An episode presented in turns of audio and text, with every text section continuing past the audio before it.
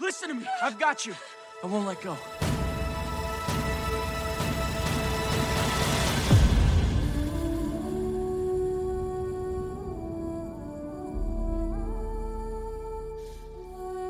Titanic was called the ship of dreams. And it was. It really was. Eh bien bonsoir et bienvenue dans Parlons Art. Aujourd'hui autour de la table nous avons Ethan pour nous accompagner. Comment tu vas? Ça va bien et toi? Ça va super. Bon premier épisode de ce, euh, de ce podcast. Donc euh, je pense qu'il faut le, le présenter. Parlons, Art, pardon, qu'est-ce que c'est? Eh bien c'est un podcast que nous venons de créer. Il rentre sur le groupe Illy. Et si vous ne nous connaissez pas, vous pouvez nous retrouver sur Instagram et YouTube via il.ly. Ce podcast a pour but de parler d'art en général, on parlera donc de cinéma, de musique, de littérature, de théâtre ou même encore de peinture. Vous l'avez donc compris, nous essaierons de diversifier un maximum nos émissions pour essayer de vous donner notre propre avis. Ce podcast est divisé en trois émissions différentes. Aujourd'hui, vous entendez donc un nouvel épisode de l'édito, mais vous pouvez nous retrouver également sur l'émission Focus ou même sur le face-à-face, toujours arrobas parlons. Rapidement, qu'est-ce que c'est l'édito? C'est un peu la revue du podcast, où l'on parle des actualités cinéma, mais également de celles d'Illy. Nous avons bien évidemment le centre de l'émission appelé l'œuvre d'art, centré sur une œuvre en particulier, qui peut concerner plusieurs domaines comme le cinéma, la littérature, la peinture et bien d'autres. Enfin, la reco pour conclure durant laquelle chaque chroniqueur présente rapidement une œuvre qu'il souhaite faire découvrir. C'était pas euh, ultra... euh, mais euh, mais c'est pas grave. Il est donc l'heure de commencer ce premier épisode de l'édito.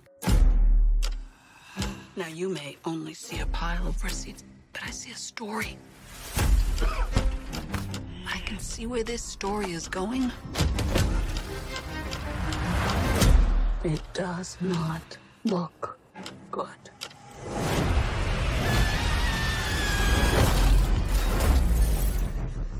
Bon, commençons d'abord par les actualités. Est-ce que tu veux commencer par une actualité, euh, Ethan? Euh, Bah écoute, euh, là, euh, les dernières semaines, on a pas mal, mais je pense qu'on peut commencer par les Oscars, parce que c'est quand même... euh, vrai, Il y a eu les Oscars et les Césars. Enfin, il y a eu d'abord les Césars Ouais. et euh, dernièrement, plus les dernièrement. Césars, les- c'était il y a longtemps, donc on va surtout revenir sur les Oscars. C'était pas, a- enfin, c'était il y a pas si longtemps que ça. Il y a quelques semaines... euh, On peut faire un petit, euh, une petite impasse sur les sur les Césars. Direct, on, on déroge à notre euh, programme. Vas-y, si tu veux. Tu commences alors? Ouais.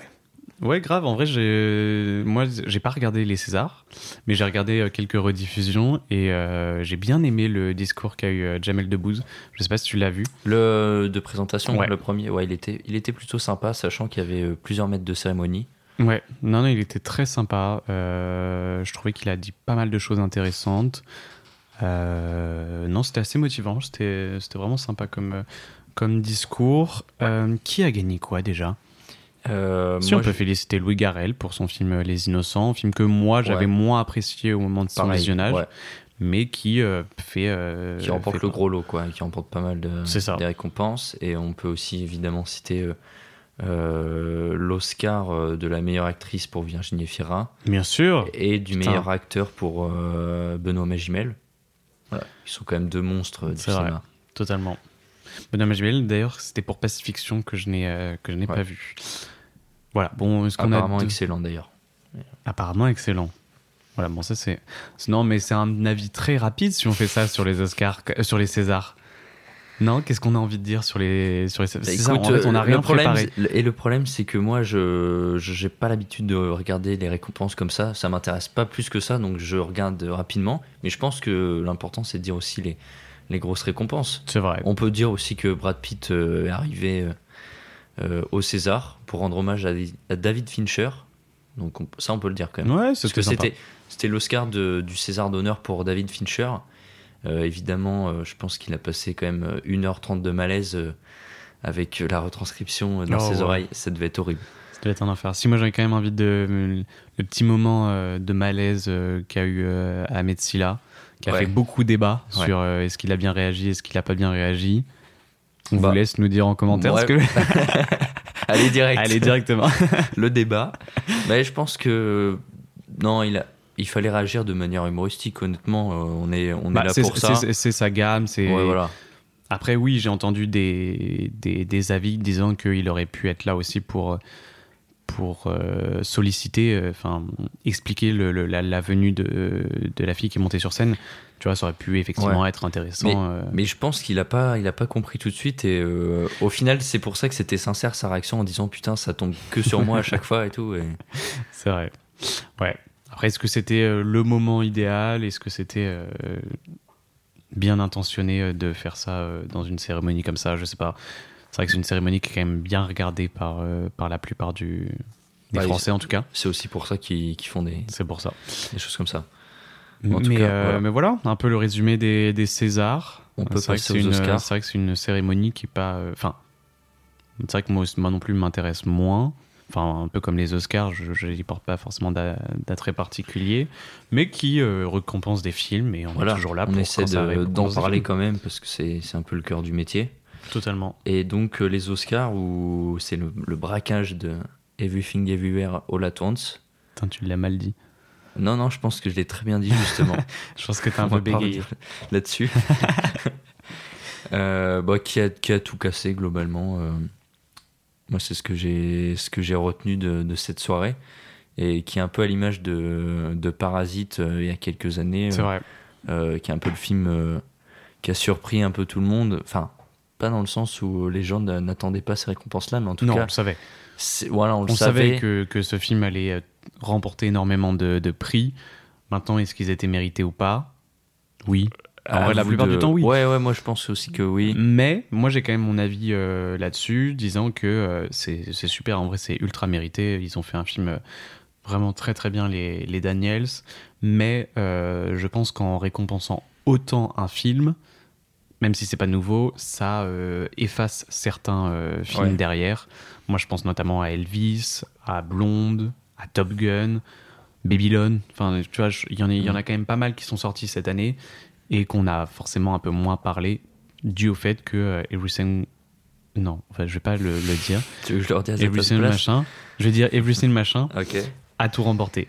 Euh, mais c'était très, c'était euh, mérité en vrai et, et bien joué, à- bien Bah, joué à eux. C'est vrai qu'on peut se dire, euh, ça peut être pas mal aussi de partager un peu les récompenses, même si ça fait partie du jeu de, des cérémonies. Et euh, au milieu de tout ça, parce que dans les trois, les quatre catégories euh, acteurs et actrices, il y a Brendan euh, Fraser qui, qui s'en sort euh, pour son rôle dans, dans, The, dans The Whale de Darren Aronofsky. Ouais. Donc il sort un peu aussi du lot et que Bah moi honnêtement, je m'attendais à voir, euh, je m'attendais à voir Austin Butler euh, dans le rôle d'Elvis. hein. J'étais un peu déçu. Enfin après j'ai pas vu, euh, j'ai pas vu The Whale, mais enfin, j'imagine que, que c'est très mérité pour Brendan Fraser. Mais tu vois l'interprétation de Austin Butler dans Elvis, pour moi cette année il y a rien qui a égalé euh, sa, sa- sa performance. Mm. Donc euh, ouais, je, je m'attendais à ça. Même pour Anna de Armas dans Blonde, je m'attendais aussi euh, peut-être à une récompense. Bon, après, il y avait quand même pas mal de concurrence en face, mais, euh, mais c'est important aussi, tu vois, de, c'est des jeunes et ça aurait été euh, aussi beau pour eux de, d'avoir ce premier Oscar, même si du coup, ils ont le temps d'en, d'en avoir Ouais, encore d'autres avec, euh, avec d'autres films. Donc, euh, donc voilà. Est-ce que tu as d'autres, euh, d'autres choses à dire sur euh, les Oscars? Non, pas sur les Oscars. euh, ensuite, il y a pas mal de, de petites news euh, vrai. qu'on on- a recueillies euh, dans Là, c'est la partie news pour ceux qui. qui suivent toujours pas. Voilà. c'est quand même. c'est- non, mais en vrai, je sais pas si c'était ultra clair dès le début. Bon, on a fait une petite présentation rapide quand même de Parloir, mais cet épisode édito est vraiment un peu dédié à l'actualité, mais on va aussi se concentrer, concentrer, pardon, sur une œuvre en particulier. Là, ça va être euh, Titanic, comme vous avez dû le voir de toute façon dans le, dans le titre de l'épisode. Euh, voilà, donc on. On s'éternise pas sur les actualités. On sait d'ailleurs même pas combien de temps ça va durer le, le podcast. Euh, mais voilà. Donc, euh, on peut reprendre. voilà. Euh, bah, par rapport au décès de Lance Reddick, qui est un acteur euh, qui était connu euh, pour sa participation à la- à la saga John Wick, donc, euh, qui est décédé récemment, et euh, qui avait participé à des séries comme The Wire, euh, en français sur écoute, qui Moi, je apparemment. vois pas qui c'est Lance Reddick. Eh ben, je suis en train de te dire où il a joué. Après, euh, Oui, je peux pas t'en trucs- dire plus. Ok, mais les trucs que tu cites, je les ai pas vus, c'est pour ça que je dis ça. Bah, donc les John Wick, et ensuite en série euh, Fringe et The Wire, donc, Ouais. qui sont deux séries très reconnues. Donc euh, voilà, un acteur qui, euh, qui a fait ses preuves, surtout euh, dans le format euh, de la série. Ok. Voilà. Eh ben écoute. Mais on espère pas avoir une, on va dire une catégorie d'essai à chaque édito, parce que c'est un peu toujours un peu dommage, surtout dans, dans notre Ouais, non. dans notre art quoi. C'est ça. Mais c'est bien de le rappeler. De, de- de- C'est de- important, voilà, C'est vrai que ça fait partie. d'en même tenir compte. Ouais, mais bon, on- sinon, effectivement, on en aurait à chaque épisode euh, si on Bah, globalement, de toute façon, euh, Oui. ce sera ça peut-être. Euh, moi, j'aimerais parler du nouveau euh, Superman qui va être réalisé par James Gunn. Ok. Je sais pas si t'es au courant de cette actu. Bah, C'est le réalisateur, pour ceux qui ne le savent pas, des Gardiens de la Galaxie et également de Suicide Squad. Et la sortie est prévue le 11 juillet 2025 et ça lancera du coup la nouvelle direction du DC Universe. Ah oui, Est-ce qu'on en attend un peu de ce, de ce Superman? Pas grand chose parce que grand-chose euh, il y a eu tellement de, de problèmes avec le, le DC Universe. Euh, ils savaient pas euh, quelle direction amener pour chaque film, pas comment les tourner, et même récemment Ben Affleck a dit euh, ouais je réaliserai aucun film pour DC, j'en ai rien à foutre. Donc Ben Affleck qui a fait? qui a qui joue Batman dans Ah, les bah, dans l'univers putain. Ok. Voilà, bah il est aussi réalisateur pour le coup. Oh là, ah Voilà. D'accord, donc j'ai déjà Mais entendu acteur son nom. réalisateur. D'accord, ok. Et c'est lui qui joue euh, le Batman dans les derniers films DC, Ok. dans Batman vs Superman par exemple. Et il a dit euh, non, j'en réaliserai aucun, ça m'intéresse pas. Donc je pense que là ils sont en train un peu de se perdre, mais comme euh, Marvel l'est tout autant avec sa phase 3 ou 4, je sais plus. Quoique, hein, Marvel se. Est-ce que Marvel n'est pas en train de se reprendre un petit peu quand même dans le. Non. Bah Soit honnêtement, non. euh, là le dernier, je crois que c'est Ant-Man euh, 3, si je me trompe pas. Qui est sorti? Ouais, qui est sorti. Quand ça? Ah bah depuis deux semaines au moins. Ah Euh, ouais. bien sûr, Ah, Ant-Man euh, Quantumania, un truc comme ça. D'accord, j'ai pas vu. Et, et avant ça, le, le dernier c'était Black Adam. Et quand j'ai vu la, la catastrophe qui était Black Adam, je me dis que non, c'est pas. Bah, il y a quand même les Gardiens en de la Galaxie. Mais non, mais du coup, c'est. Si, c'est Marvel. Les Bah Gardiens de la Galaxie, c'est euh, Marvel. Ouais, mais t'as le 3 qui arrive bientôt. Moi, j'attends beaucoup de celui-là. J'aime bien, j'aime vraiment bien l'univers des, des Gardiens de la Galaxie. Par leur musique, par leur humour, euh, par les personnages qui, ont- qui sont créés. Moi, je. Ouais, j'en attends un peu de, de ce, de ce troisième opus. Donc, bon, on verra bien. Mais effectivement, euh, DC, on en attend un peu moins, du coup. Toi, en tout cas. Bah, Moi, c'est un univers que je préfère à Marvel au niveau des héros. Je trouve que c'est plus sympa. Ok. Mais euh, après, pour ce qu'ils en font, c'est pas, c'est pas super quoi. Ouais. C'est pas, ouais, c'est pas un, un truc qui, qui me fait vibrer quoi. Ok, ça marche. Petite news aussi sur, euh, sur Denzel Washington, cet acteur euh, exceptionnel qui rejoint le casting de Gladiator 2. Mais je savais pas qu'il y avait un Gladiator 2 en prévision de. Et ben Moi, c'est Gladiator, c'est c'est tellement vieux que. c'est ça, mais c'est prévu qu'il y, a- qu'il y a un deuxième opus réalisé toujours par euh, Ridley Scott Excellent. et euh, bah, Denzel Washington qui rejoint le casting. euh, là tout de suite, ça éveille un peu ma curiosité quoi. Excellent. Excellent. Voilà. Bah écoute, on attend de voir ça. On attend Mais de bon. avoir un peu les infos euh, supplémentaires sur euh, Gladiator 2. Pour l'instant, il n'y en a pas beaucoup euh, Il n'y a pas de date de tournage de prévu en tout cas? Pour l'instant, il y a quasiment rien et au début, on savait même pas si ça allait vraiment exister. En tout cas, pour l'instant, ça, commence à se confirmer quoi. Ok. Bon, bah c'est cool. Moi, j'aimerais revenir sur Beau is Afraid. Je sais pas si je le dis bien. Je pense que c'est ça, ouais. Ok. Le troisième long métrage de Harry Astor, qu'on attend avec impatience, cas pour ma part. Exactement. Réalisateur de Midsommar et de Hérédité. À l'envers, mais enfin à l'inverse, mais euh, Hérédité et Midsommar. Donc euh, deux films exceptionnels. Même si j'ai une petite préférence pour. Attention à ce que tu vas dire. Pour Hérédité, je Ah, dirais. bien joué. Même joué. si Midsommar, quand même, m'a mis une grosse claque. Euh, C'était un choix artistique qui était franchement très très bon, je trouve. euh, de réussir à trouver une sorte de, de peur euh, avec euh, le, le ciel, euh, le ciel Oui. en jour, quoi. Ouais. C'est quand même assez, assez fort de sa part d'avoir fait ça. Donc là, il revient avec. comment il s'appelle? Joaquin Phoenix. Ouais. Exactement. Donc, on verra bien. Il y a la bande-annonce qui est sortie il y a quelques, quelques semaines. Voilà, pas, une- quelques jours. Ouais, donc alors l'affiche est dégueulasse. Attends, j'ai pas vu l'affiche. Bah, en gros, en gros c'est euh, Joaquin Phoenix qui, euh, apparemment dans plusieurs vies, euh, qui est euh, jeune, ensuite euh, âge moyen, ensuite âgé. Donc je sais pas, peut-être qu'il se tape des poteaux à chaque fois. et, c'est ça qui fait qu'il change d'âge. Ok. Voilà. En tout cas, c'est produit par euh, A24, qui a produit bah, récemment Everything Everywhere At Once. Bah, et puis tous les films de, De- de Harry Astor, donc Oui. ils continuent leur collaboration artistique et ça peut présager que du bon. C'est un studio qu'on aime bien, Voilà. qui ramène des bons films, euh, même en France, euh, au niveau de la distrib et tout. euh, Ouais. Il y a pas mal de, de distributeurs qui prennent le pari de, Bah, de, de- de voilà. distribuer des films de Ça marche A24. plutôt bien. Ouais. Parce que c'est quand même des films souvent assez genrés, on va dire. Donc, donc non, bah, on a hâte à ce. J'ai dit la date de sortie prévue Mi-avril, un truc comme ça, mais ça fait pas longtemps qu'il est, euh, Pas du il est tout programmé en France. Date de sortie prévue le 11 juillet 2025. Si loin Ok. Ouais. Ok. Bon. 2025, on est en 2023. hein. 2025 Je te jure que c'est Mais ce Tu que rigoles, j'ai- mais bien sûr que non. Mais C'est mec. cette année. Mais alors là, mais euh, tu t'es planté. Moi, je me suis planté. Ouais, ouais. J'ai Ok. regardé ça. 2023, annoncé 2023, 21 avril 2023. Voilà. Pourquoi j'ai des mauvaises infos Mais peut-être. Ah oui, t'étais. ok. Je suis au putain, je suis au-dessus. je suis dans les. Superman. c'est dingue de faire ça. Ok, excusez-moi.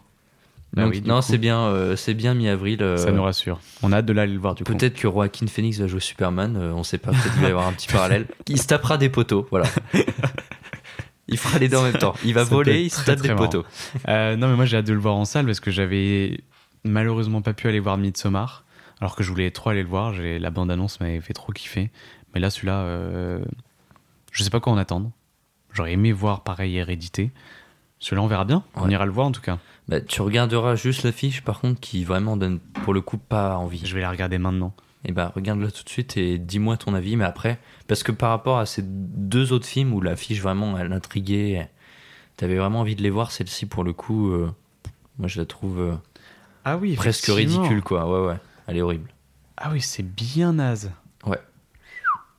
Eh ben, ça fait pas rêver, hein, c'est sûr. Là, on peut que avoir peur. hein. Ouais. Bon, on verra bien. On espère que tout ne sera pas joué dans l'affiche, en tout cas. Oui, oui, que tout le budget évidemment. du film sera pas dans l'affiche. Évidemment. J'imagine que non, du coup, en voyant ça.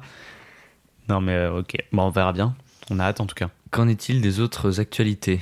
Moi, je te laisse. On en fait une chacun, donc. euh, Euh, bah, J'en ai une, mais euh, j'ai envie de la garder pour, pour la fin. C'est à propos de Tarantino, mais donc je vais en dire une, une autre petite juste avant. C'est Eli Ross, qui est réalisateur d'Hostel et puis qui est connu pour avoir joué dans Inglourious Basterds, par exemple.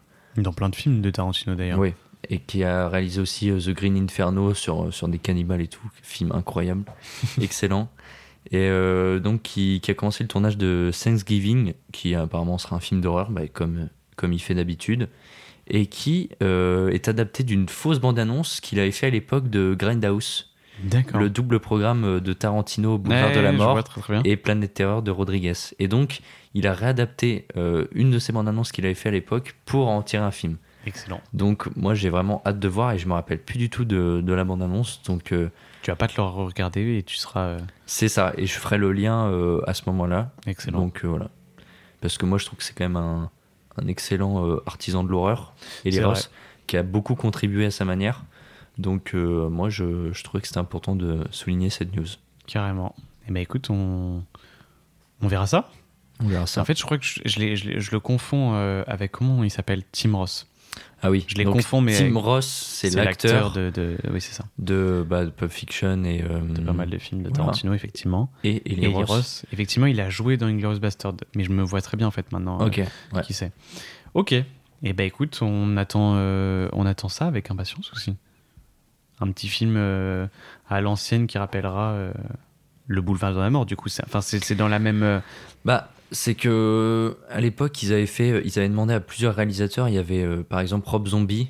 Peut-être Mais oui, c'est ça qu'on avait fait le. le Qui, qui- et, qui en gros avait fait, euh, ils avaient commandé des bandes annonces, des fausses bandes annonces, mais c'était juste pour accompagner le programme, mais qui n'avait pas forcément de lien avec euh, le film. D'accord, ok. ok. Et il y avait, il y en avait un, c'était Machete Kill, si je me trompe pas, avec Danny Trejo, qui a lui aussi été réadapté en film, alors que c'était une bande annonce au départ. excellent. Donc je, je pense qu'ils sont bien partis pour faire toutes les fausses bandes annonces en vrai film Et moi, je trouve le, le concept excellent, quoi. Je trouve ça très drôle aussi, effectivement. Déjà à l'époque, bon, on avait parlé euh, dans euh, le podcast Tarantino. euh, Qu'on a déjà enregistré. Non, mais là, Voilà. ça va paraître bizarre aux gens, ça. effectivement.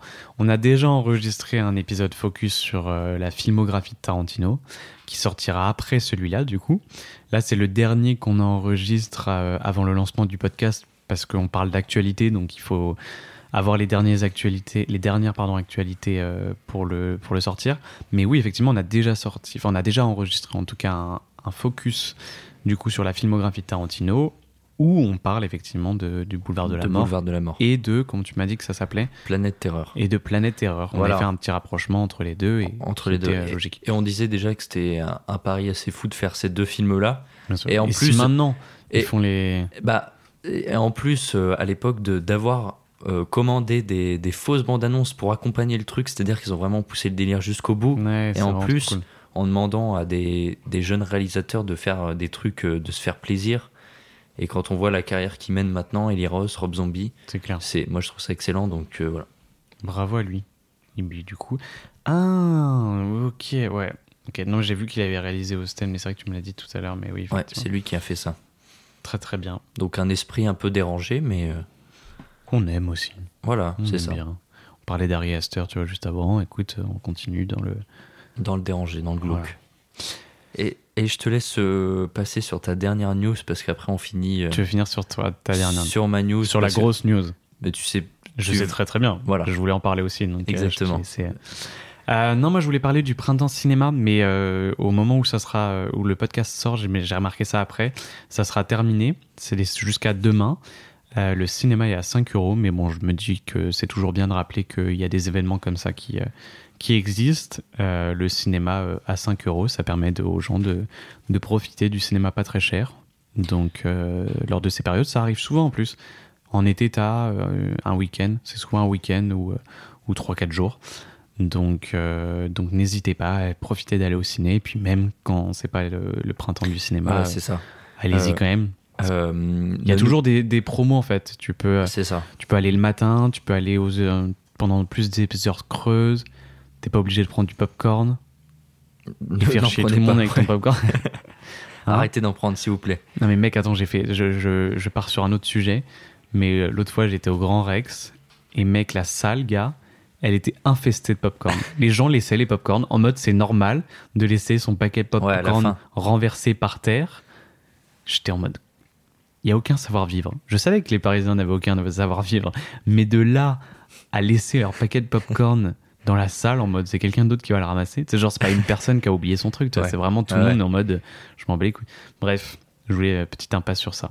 Et Donc voilà, donc c'est le c'était le printemps du cinéma. euh, Il y, a- il y a- pas mal d'événements comme ça qui existent. Donc, en euh, tout cas, ne nous tenez pas pour responsable si, euh, quand vous allez vous pointer après ce podcast, euh, la place est à 10 euros. Parce qu'on vous l'a dit, au moment où ça sortira, ce sera plus le cas. ce sera plus le cas. Donc euh, ne nous tenez pas pour aura responsable. d'autres. Il y en aura d'autres. C'est Voilà, ça qu'on veut. Tu, payeras dire. tes, tes 11 balles et voilà, tu iras Mais voir ton non, film. tu vois, ça, ça démoralise les gens de dire que c'est 11 balles. Non, non, c'est tu peux aller pour 5 étudiant, euros, c'est- 5 euros sur, euh, sur, Ouais, euh, ça- le- C'est sur le 8 MK2. euros. Ouais, aussi. Et puis si tu veux profiter du cinéma, euh, voilà, tu vas abonnement, c'est quoi? C'est 20, 20 euros? 20 euros pour les moins de 26 et ça doit être 30 euros pour les, pour les plus. Ça te fait 3 séances par mois et t'es rentable. Donc si tu vas 4 fois, bah écoute, prends un abonnement. La carte UGC, c'est 17 euros. Et si tu fais pas comme moi, normalement, tu as les frais d'engagement offerts.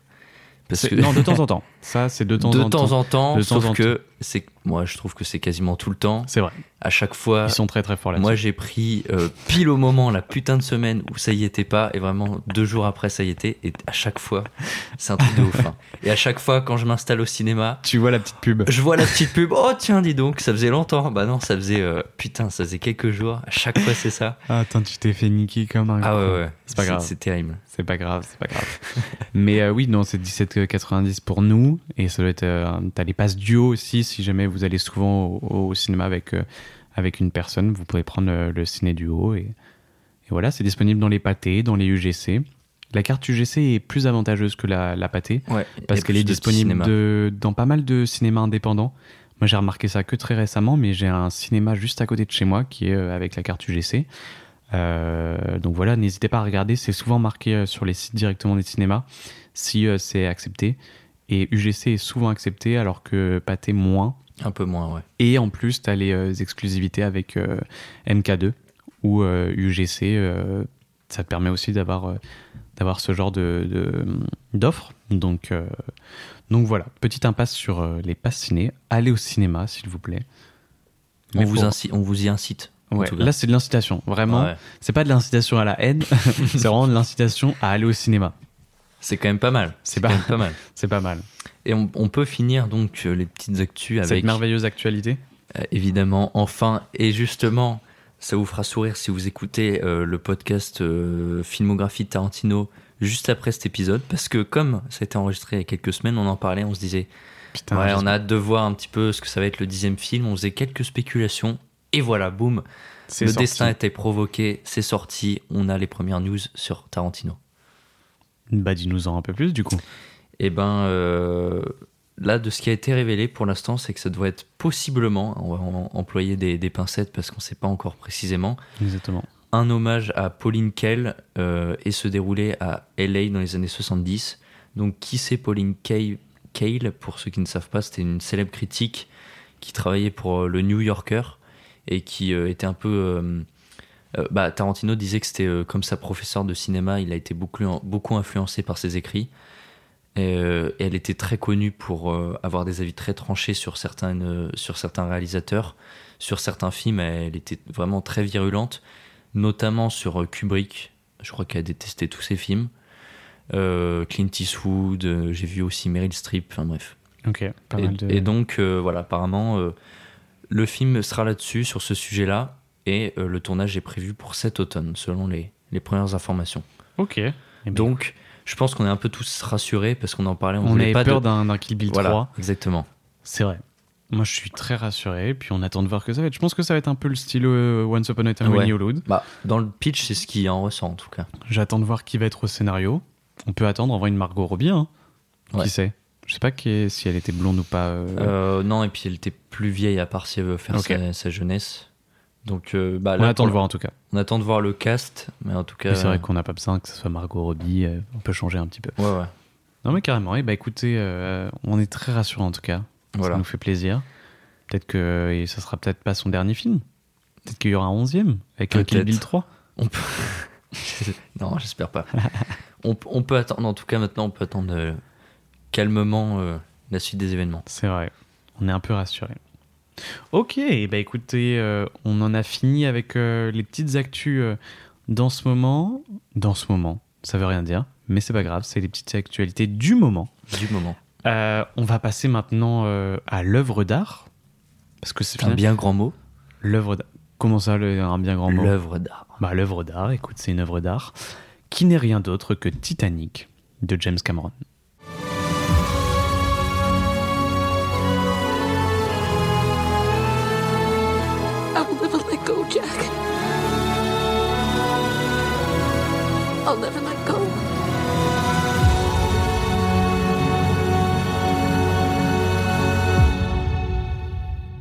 Titanic, sorti en 1997 et réalisé par James Cameron, raconte l'histoire du naufrage du célèbre paquebot. Le 10 avril 1912, au port de Southampton, en Angleterre, le Titanic, le plus grand paquebot du monde, réputé pour son insubmersibilité, appareille pour son premier voyage. Une traversée inaugurale de l'Atlantique Nord avec pour destination New York. À son bord, Jack Dawson, un artiste sans le sou, fait la rencontre de Rose, passagère de première classe issue d'une famille aristocrate de Philadelphie. Bien que venant d'univers radicalement différents, ils finissent par tomber amoureux. Quatre jours plus tard, le navire heurte un iceberg. Immense succès à sa sortie, aussi bien critique que public, raflant 11 Oscars sur 14 nominations, 4 Golden Globes et des millions de spectateurs à travers le monde. Alors ma première question pour toi Tristan, quand l'as-tu découvert la première fois et quel est ton souvenir? Putain, on pique le, le concept à TFTC. Super.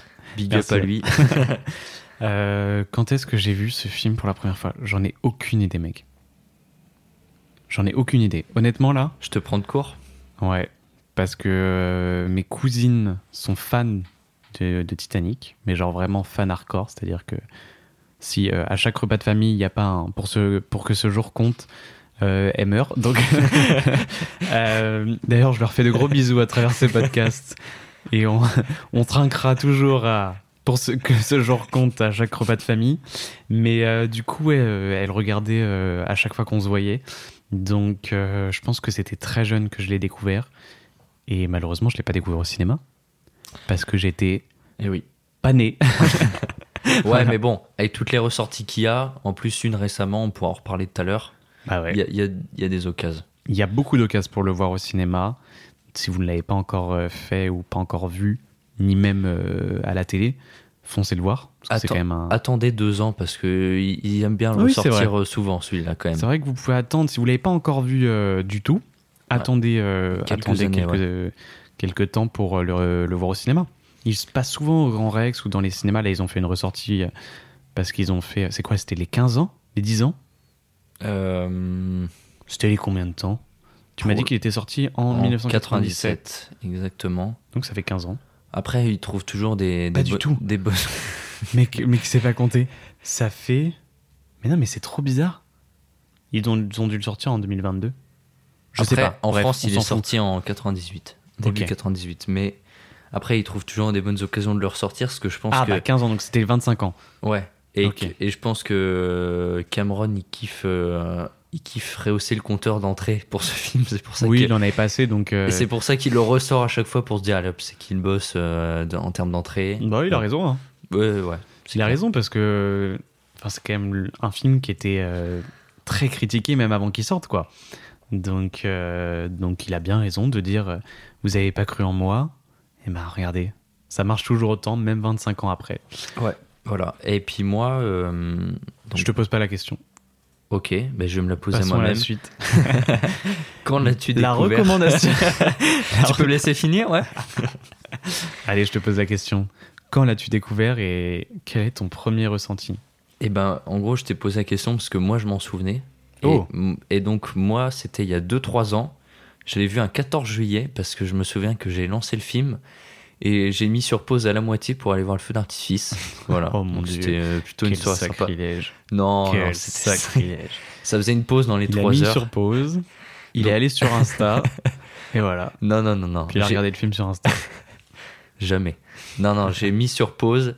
J'ai regardé le feu d'artifice depuis chez moi et je suis retourné à mon film. Et, euh, et c'est une habitude excellente. J'ai fait la, la même euh, l'année dernière avec euh, Le Lauréat, euh, le film Le Lauréat. Donc euh, je pense que je vais le faire tous les ans. Petit film entrecoupé de feux d'artifice. Excellent. C'est sympa. Et donc c'était le cas pour Titanic et je me rappelle euh, globalement avoir passé un, un très bon moment. Un très bon moment. Voilà. Bah oui, en même temps. c'est le Un très ressenti bon moment de 3h15. Ouais, mais avec la pause euh, feu d'artifice, voilà. C'était la petite entracte. C'était ça, mais ça ajoutait au grandiose. Tu vois, vrai. vu que le film est assez grandiose, tu te dis, bon, Il y a des feux d'artifice en plus dans Titanic. Exactement, exactement. Donc un euh, vraiment, je me suis régalé. Je me suis régalé, c'est-à-dire qu'il y avait le film, feu d'artifice, paf, et ça m'en a mis plein les yeux, quoi. Mer- merveilleux. Ah, moi, je sais plus c'était quoi. Enfin, je pense que pareil, j'ai été. euh, Je sais pas si j'ai été omnubilé. Ma cousine, elle m'a toujours raconté que euh, quand il y avait la scène euh, de nu avec avec Kate Winslet, j'étais toujours en mode je regarde pas, je regarde pas, et je mettais mes mains genre tu sais un peu ouvertes devant mes yeux. Ouais, du coup, je que- regardais clairement. Voilà. Donc bon, voilà un peu mon premier ressenti sur sur Titanic. Ça se rinçait les yeux dès Sur plus jeune âge. Bravo. Ah bah tiens. Euh, donc, euh, donc ouais, première euh, impression sur Titanic plutôt bonne. Il y a tellement de choses à dire sur Titanic. Par quoi tu veux commencer? Par son budget, Ouais. qui a dépassé de 90 millions. T'imagines 90 millions? D'euros Ouais. Enfin, pas de- d'euros, mais du coup de dollars, prévu à la base de 110 millions. Ouais. Donc qui était quand même déjà un bon gros... euh, Pour l'époque, c'est énorme. et il dépasse de 90 millions au calme. Le, il Ça en fait l'un des films quand même, pas les Ouais. plus chers de l'histoire, mais, mais quand pas même. loin. Ouais. Enfin, James Cameron euh, arrive toujours de toute façon à faire des films bien chers, comme on peut le voir avec euh, Avatar dernièrement. Mais enfin, Mais- dernièrement, son premier aussi, Avatar, avait été Et bien puis, cher. et mais puis même Terminator 2 qui était à l'époque le film le plus cher. Bon, en gros, à chaque fois, il dépasse ses records. il aime bien. Ouais, bah écoute, euh, c'est euh, honorable à lui. On peut espérer qu'à 90 piges, il nous fera un film à 500 millions euh, On pensera avec à tous 10 les gens 10 milliards d'entrées. qui meurent parce qu'ils n'ont pas d'argent. Hein et lui, il y pense bien comme il faut, je pense, tu vois, quand il fait ses films. La Non, mais- pauvreté dans le monde, lui, il fait. Tiens, allez hop, on va mettre le, le, le, le PIB du Burkina Faso dans ce film. Non, c'est pas vrai parce qu'en vrai, il fait tellement de, de, de recettes que ça en devient un film. euh, Ouais, mais le, le jour où ça. Ah, je pense que là, il a passé le pic de sa carrière, mais euh, il a encore prouvé avec Avatar 2. Mais le jour où, par contre, ce sera plus le cas, il sera bien dans la faillite, quoi. tu Parce qu'il il l'a frôlé euh, de pas loin à chaque fois. Mais c'est vrai qu'on. Enfin, le gars a doublé son budget. Et euh, quand on dit doublé, c'est pas 5 millions, non, non, Mais ça fait euh, peur quand c'est même, hein. 100 millions, quoi. Ça a fait très très peur. ouais. Les studios, ils étaient quand même. euh, Ouais, ouais. Ils pensaient que ça allait se planter. Honnêtement, ils pensaient que ça allait se planter. Ils ont même hésité à en faire une série, pour te dire, Ok, de Titanic. je savais pas. T'imagines?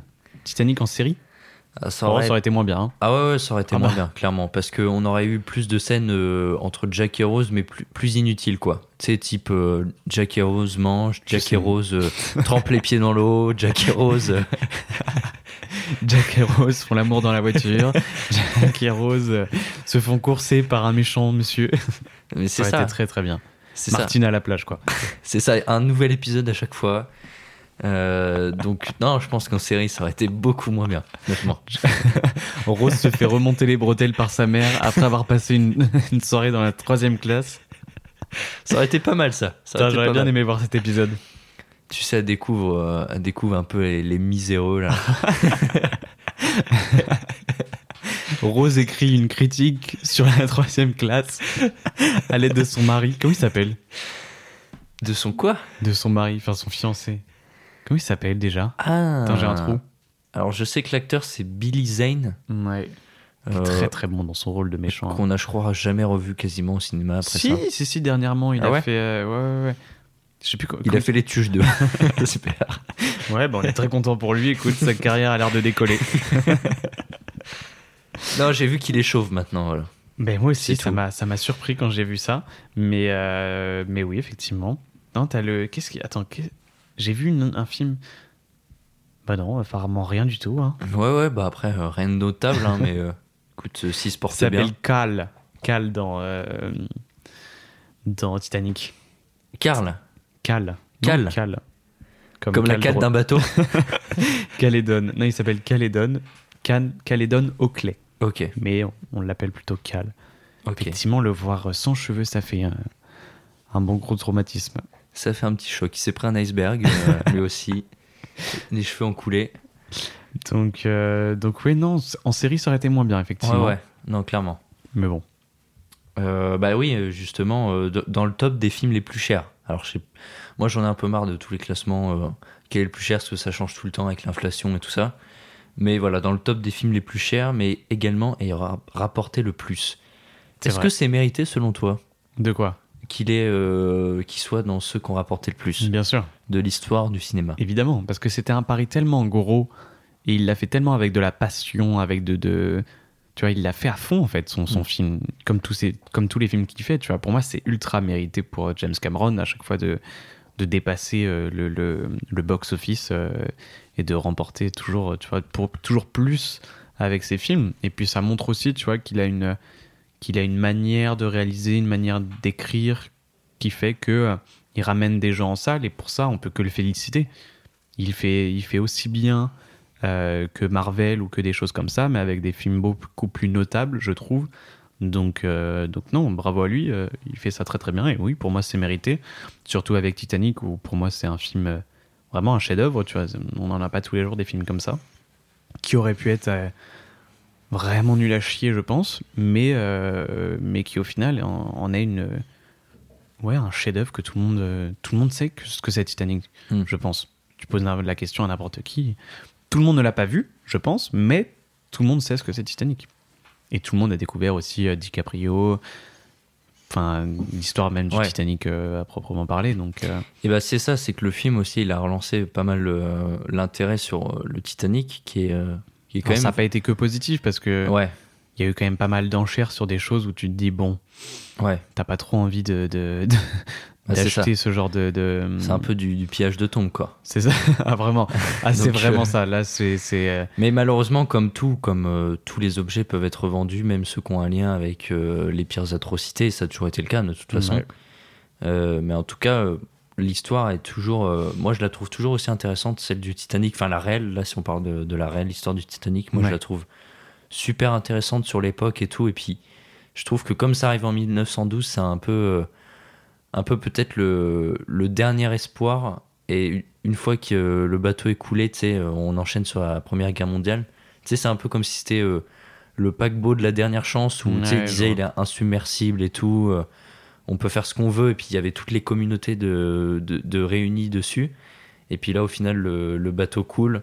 Ouais. Deux ans avant la Première Guerre mondiale, je trouve que c'est un, un symbole fort. Et puis c'était aussi euh, Très beau. bah, une époque où euh, où il y avait de plus en plus de technologies, de, de grandes choses. Enfin, faut se dire qu'à l'époque c'était un, un énorme bateau. Ah, bah, c'est sûr. Et euh, moi, je trouve ça fascinant, quoi. Et puis même tous les moyens déployés dans ce bateau, c'est là où on commençait à faire du, du luxe. Il y avait des, comme on disait tout à l'heure, des premières, des secondes classes. Mhm. C'est-à-dire qu'on amenait le luxe où on voulait. Maintenant, Bien ça sûr. nous paraît normal d'avoir des piscines sur des bateaux, mais Ah ouais, non, quand on y réfléchit deux secondes, c'est complètement, complètement fou. dingue. C'est ouf. Pas déjà la, la, la taille du bateau. Et puis, oui, effectivement, Ouais, ouais. Ce, côté de. euh, Ça en devient un, un- un immeuble, ça en devient. Enfin, c'est même plus un bateau, quoi. C'est vraiment. une- C'est gigantesque.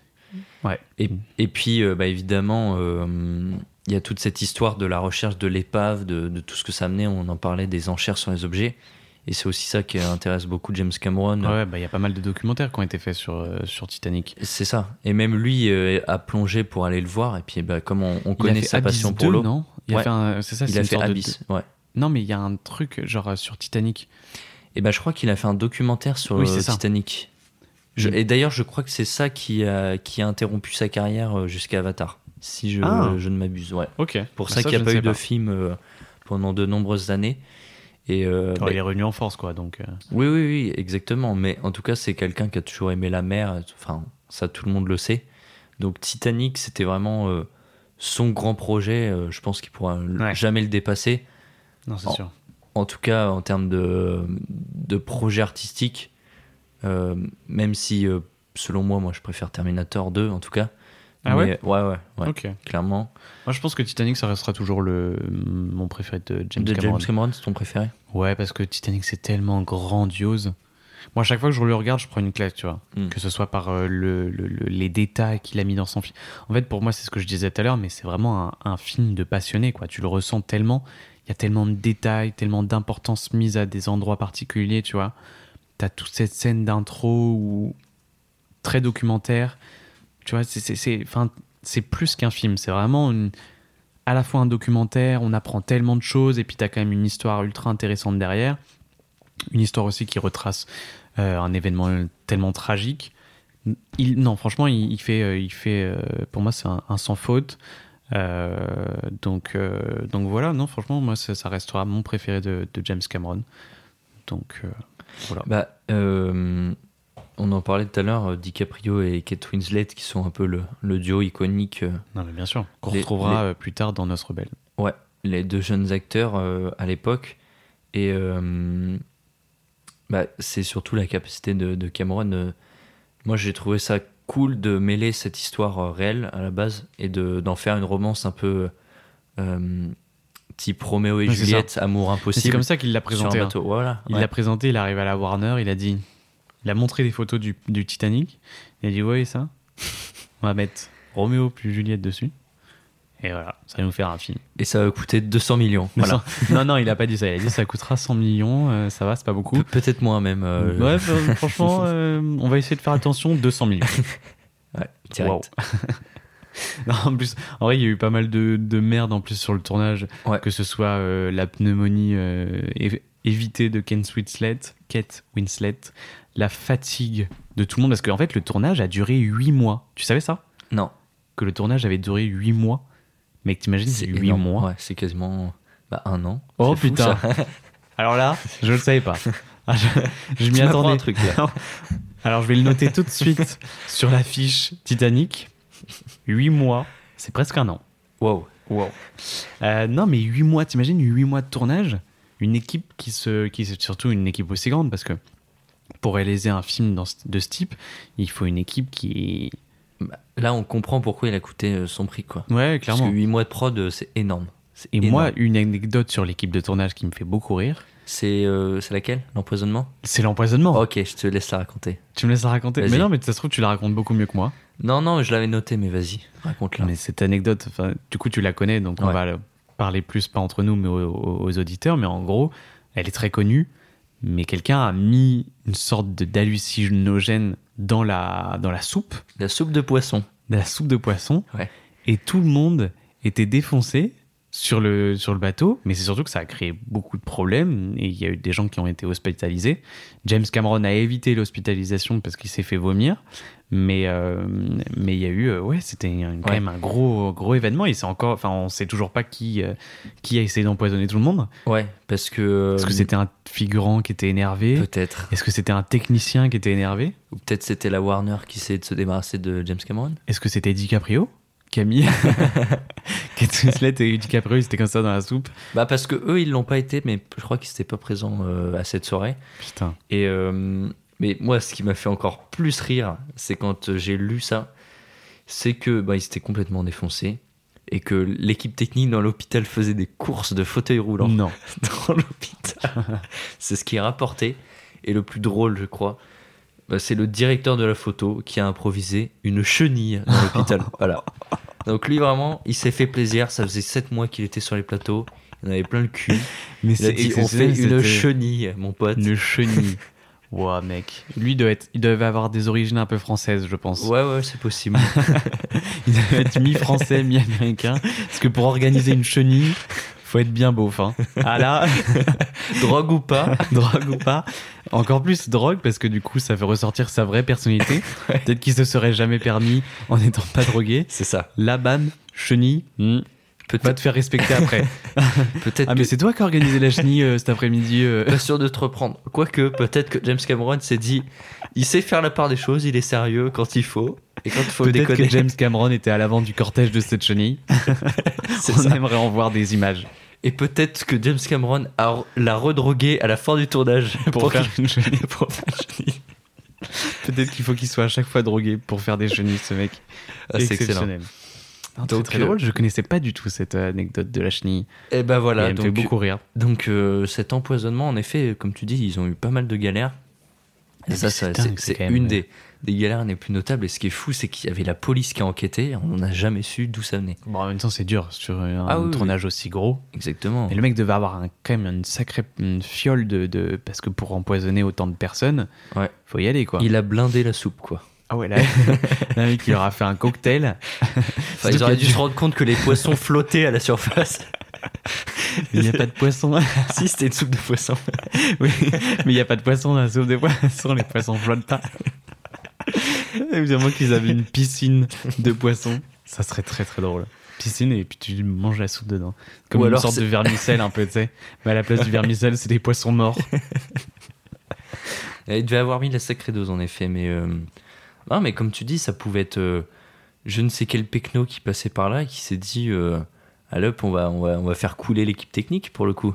Putain, ouais, c'était un, un véritable naufrage, ce, cette soupe. Ah, mais c'est fou. euh. C'est complètement fou cette anecdote. Et, euh, et que- quelles autres anecdotes euh, tu avais citées tout à l'heure? Il y a la pneumo- pneumonie. Ouais, bah ça c'est euh, celle qui est, le- je pense, le plus connu de- du grand public. Le fait que Kate Winslet n'a plus jamais voulu tourner avec James Cameron jusqu'à Avatar 2 Avatar 2. et qui beaucoup de pognon. Qui finalement il s'est dit, Hmm, il me propose quand même. J'ai vu le box-office du premier. J'ai vu la connerie de Matt Damon au Ouais. premier. On va pas faire la même connerie. Hein. Et On donc elle a bien sûr accepté. Et il l'a remis dans l'eau, ce con. mais cette fois-ci des, eaux, dans des eaux chaudes. Mais apparemment, les bastins étaient quand même un peu chauffés euh, de là où était tourné euh, Titanic. Donc, euh, Ah, après, euh, si c'était des bassins énormes euh, Oui. et qu'il a juste mis un radiateur dans la flotte, tu sais, ça n'a pas chauffé beaucoup de mètres cubes, quoi. Mais par contre, anecdote quand même très drôle par rapport à ces bassins, c'est que James Cameron est un peu un tyran sur les tournages. Ça, il est un peu connu pour ça. Mais comme beaucoup de grands réalisateurs qui ont cet esprit un peu de faut que tout soit parfait, il ne voulait pas que les gens fassent de pause pipi. ce, qui, oui. ce qui a créé du coup des petites fuites dans le bassin, ce qui a créé du coup une mare de Ah ouais. pipi. Ouais, non, vraiment, le bassin il devait être bien sympa. C'était peut-être sa solution pour réchauffer l'eau aussi. C'était peut-être ça. Peut-être qu'il n'avait pas de radiateur d'eau, c'était juste euh, le pipi des gens. Tout naturel. J'espère que James Cameron nous a fait un petit pipi dans l'eau. Bah non, mais puis euh, à l'époque du naufrage, euh, bah écoute, c'était comme ça la réalité. c'est terrible, mais il a reproduit la réalité à son image. Sauf qu'ils n'avaient pas de combinaison c'était- euh, de plongée. Ouais, ouais. Non, mais surtout quand on lit les, les témoignages de, de l'époque, ça devait être horrible parce que déjà le bateau, bah, il s'est couché complètement, Ouais. euh, complètement euh, à la verticale. Donc, ils ont fait une chute de plusieurs dizaines de mètres. Et, euh, et bah, ce qui est fou, c'est que voilà, ils sont tombés dans la flotte comme ça. La plupart sont, sont morts comme ça. Ah bah de la chute directement. Avec... Et puis après, euh, bah, c'est qu'ils sont restés des, des, des heures entières dans, dans l'eau qui était gelée. Euh, donc bah, ils sont morts littéralement congelés.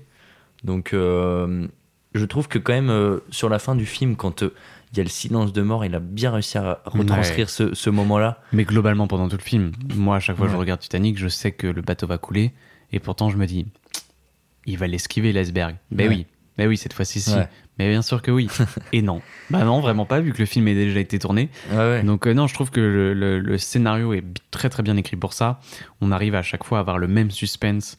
Après, euh, tu vois, moi, ça fait des dizaines de visionnages et pourtant à chaque fois, je me laisse emporter par le par le jeu, par euh, par comment c'est interprété, comment c'est mis en scène. En fait, tout est, était vraiment parfait. D'ailleurs, la mise en scène, je sais pas si tu sais, mais le, le- le bateau a été construit à l'envers. Ouais, j'ai entendu ça. Du coup, bah, il a dû euh, mettre euh, l'effet miroir euh, au montage, Ouais. ce qui du coup était un enfer pour la mise en scène, pour bah, tout simplement tourner avec écrit à l'envers. les personnages devaient se mettre dans le, dans le, dans le truc en pensant que ça allait être tourné au montage. Ouais. C'est quand même une bonne grosse boulette, ça, d'avoir construit le bateau à l'envers. Bah c'est, il s'est, il s'est pas, euh, il s'est rajouté des bâtons dans les roues quoi. Il y en Ah bah avait là, c'est déjà quand pas un mal. sacré beau gros bâton, hein. Il y- il y en avait déjà pas mal, mais euh, Parce que pour. Peut-être que tu construis un, un bateau aussi gros, tu le fais à l'envers. Le mec qui était en chef de chantier. hmm, Tu sais, moi, je- le mec qui construit un immeuble en face de chez moi, s'il met la porte d'entrée en haut de l'immeuble, je pense que je vais le regarder de travers. hein. il avait bu beaucoup de soupe de poisson, euh, à mon avis, l'ingénieur euh, avant de faire le bateau. Il est resté coincé dans la chenille. Il a fait pendant la chenille, euh, le bateau. Allez, la tête à l'envers. Non, mais c'est terrible cette, Ouais. histoire. Ouais. Ça me fascine. Enfin, j'ai pas beau- beaucoup plus d'infos par rapport à pourquoi ça a été construit à l'envers. Mais. Non, mais, je, dingue je sur crois qu'il y avait une, aussi. une, une vraie raison parce qu'honnêtement. Personne ne se lancerait. Et puis surtout qu'ils ont le temps de le voir venir Ah bah quand oui. même, la construction. C'est pas, euh, c'est pas un claquement de doigts, quoi. Et J'imagine le jour de, de l'inauguration. Tout le monde, tous les techniciens, ils sont super contents, tout le monde applaudit. Et là, ils dévoilent le bateau. le bateau est à l'envers. Retourner, et retourner. J'aurais bien aimé avoir des images du bateau retourné de James Cameron. Qui est- Mais il a pas encore coulé le bateau, en fait, dans, le, dans mon histoire. Tu sais, euh, Jack et Rose, euh, au lieu de se mettre à l'avant du bateau, ils étaient sur l'hélice directement. Elle avait beaucoup moins de chances de mourir et de se jeter du bateau. Le, le film serait fini plus vite. Effectivement. Il serait. Ils auraient même pas pu partir. Non, mais ouais, c'est, c'est fou. Mais comme tu dis, ce sens du, du détail, quand même, même dans, dans, la, dans la manière de, de concevoir ces effets spéciaux, avec en ajoutant de la vraie eau, de la fausse eau sur les. Parce qu'il y a beaucoup d'effets spéciaux aussi. Ah, Et mais moi, c'est, c'est, je pense que c'est une des limites euh, que je vois au film, c'est que je trouve qu'il est un peu. euh, j'ai un peu ce sentiment de voir euh, un peu une photo à, à la Gatsby. Un peu. Un peu Mais c'est en même temps, je pense, l'ambiance qu'il y avait. Parce Ouais. qu'on est quand même beaucoup euh, en première Ouais. classe. Ouais. Euh, et je pense que c'était l'ambiance qu'il y avait sur le bateau. Oui, c'est-à-dire un peu la richesse, Bah, euh, tout ça, ça. sentait la richesse, ça sentait la fête. C'était, tu vois, c'était l'inauguration d'un d'un nouveau bateau. Donc, euh, je pense que le- l'euphorie était de la partie et qu'en plus, Ouais, les gens étaient là vraiment pour se, pour s'amuser, pour profiter de leur voyage, parce que finalement c'était un voyage que, c'est quoi, une semaine de voyage? Un peu plus? 15 jours Je sais pas. J'ai pas la réponse. à ça. Plusieurs jours en tout cas, c'est clair, plusieurs jours. Pas plus que plusieurs jours, mais ouais, Ouais. je pense que c'est bien minimum une semaine. Donc, euh, donc ouais, c'était quand même un voyage assez court. Donc les gens étaient là pour profiter. Donc je pense que honnêtement, ça retranscrit vraiment bien l'ambiance qu'il y avait sur le bateau euh, à la base. Et euh, moi, c'est, ça me dérange pas tant que ça. J'ai pas envie non plus, tu vois, que ça soit un drame. Sinon, je regarde un documentaire. Je trouve qu'au contraire, ça- c'est cette façon de, de ramener un petit peu de, de, joie, de joie, tu vois, avant le drame. Tu vois, il ramène vraiment une belle histoire avec euh, Rose et Jack Mm. qui sont, tu vois. euh, Non, je trouve que, que c'est bien, bien amené pendant tout le film. donc, euh, Bah, en Voilà. tout cas, oui, moi c'est plutôt sur, sur l'aspect euh, de la photo plus précisément, où je trouve que c'est un peu. T'aurais préféré peu. que ça soit un peu plus documentaire? Pas documentaire, mais je trouve que vraiment il s'est appuyé sur, sur les couleurs vives, euh, très contrastées. Ouais. Et, et, euh, j'ai un, un peu ce sentiment de plus superficiel et mêlé avec les effets spéciaux Mais je pense qui que pour qui- certains ont mal vieilli. Ça fait. euh, mais honnêtement, pour l'époque, c'était fou. Déjà, et ça puis je encore. pense que hein, c'est D'ailleurs, mais. c'est aussi l'intention qu'il voulait donner au film avec cette, euh, ce côté très, euh, comme tu as dit, superficiel. Parce qu'on finalement, il y a beaucoup quand même de. de, de Enfin, c'est un sujet aussi de, de classe, tu vois, avec euh, qui, euh, qui est privilégié, qui ne l'est pas, qui Ouais. va mourir en premier, qui est, tu vois, l'histoire des barques euh, où il y a les, les riches qui partent à, à 20 dans la barque alors qu'ils sont 70 normalement et 70 hommes Ouais. à pouvoir monter sur la barque. Ça en dit énormément sur la, la, la, la tristesse qu'a été ce naufrage, déjà par le fait qu'ils n'avaient absolument pas pensé au fait que le Titanic pouvait couler, mais aussi au fait que les riches ont imposé une sorte de pas de dictature, mais un peu de, tu vois, de. de bah, ils ont été un peu commanditaires, je sais pas si c'est vraiment le bon mot pour, euh, pour ces, ces canaux qui partaient, euh, Ouais. tu vois, c'est pas, pas, pas complet, quoi. Mm. Donc, euh, même s'ils ont fait monter les femmes et les enfants d'abord, ça, ça a quand même eu des, des, des problèmes autres que, que le fait qu'il n'y ait pas assez de canaux, tu vois. Ils étaient même pas pleins, donc ça, ça a créé encore plus de morts. Ouais, c'est-à-dire que déjà, qu'il n'y en avait pas beaucoup. C'est en plus, si en ils ont pas beaucoup de monde. En fait, ça devait être tellement la panique, et c'est ce qu'on ressent tellement bien dans Ouais, le film. Dans le film, par contre, euh, c'est très fort. En fait, c'est ultra intense. Moi, ce que j'aime avec ce film aussi, c'est que certes, c'est 3h15, mais t'as des films de 3h15 ou même des fois de 1h30 où tu te fais chier au possible. Mm. Et là, sur un film de 3 Moi, je heures comme trouve ça, qu'on se fait chier. on se fait Ouais, pas chier ouais, du début à la fin. Alors, t'as les petits parties, euh, si on veut dire, documentaires où là, à la limite, on peut ressentir un peu des longueurs et euh, tout le monde ne peut ne pas être intéressé par, euh, par ça.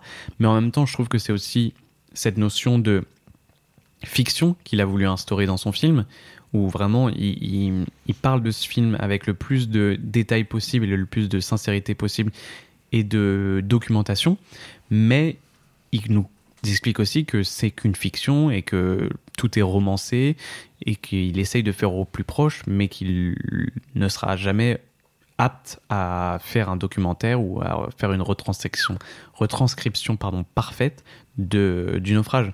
Donc euh, ce, effectivement, ce côté documentaire contraste énormément avec la partie fiction, et c'est ce qui est pour moi le plus intéressant. Mais effectivement, même à cause de... Enfin, même avec ce- ce- ces, ces passages en documentaire, euh, le film garde une, une énergie euh, sans nom, quoi.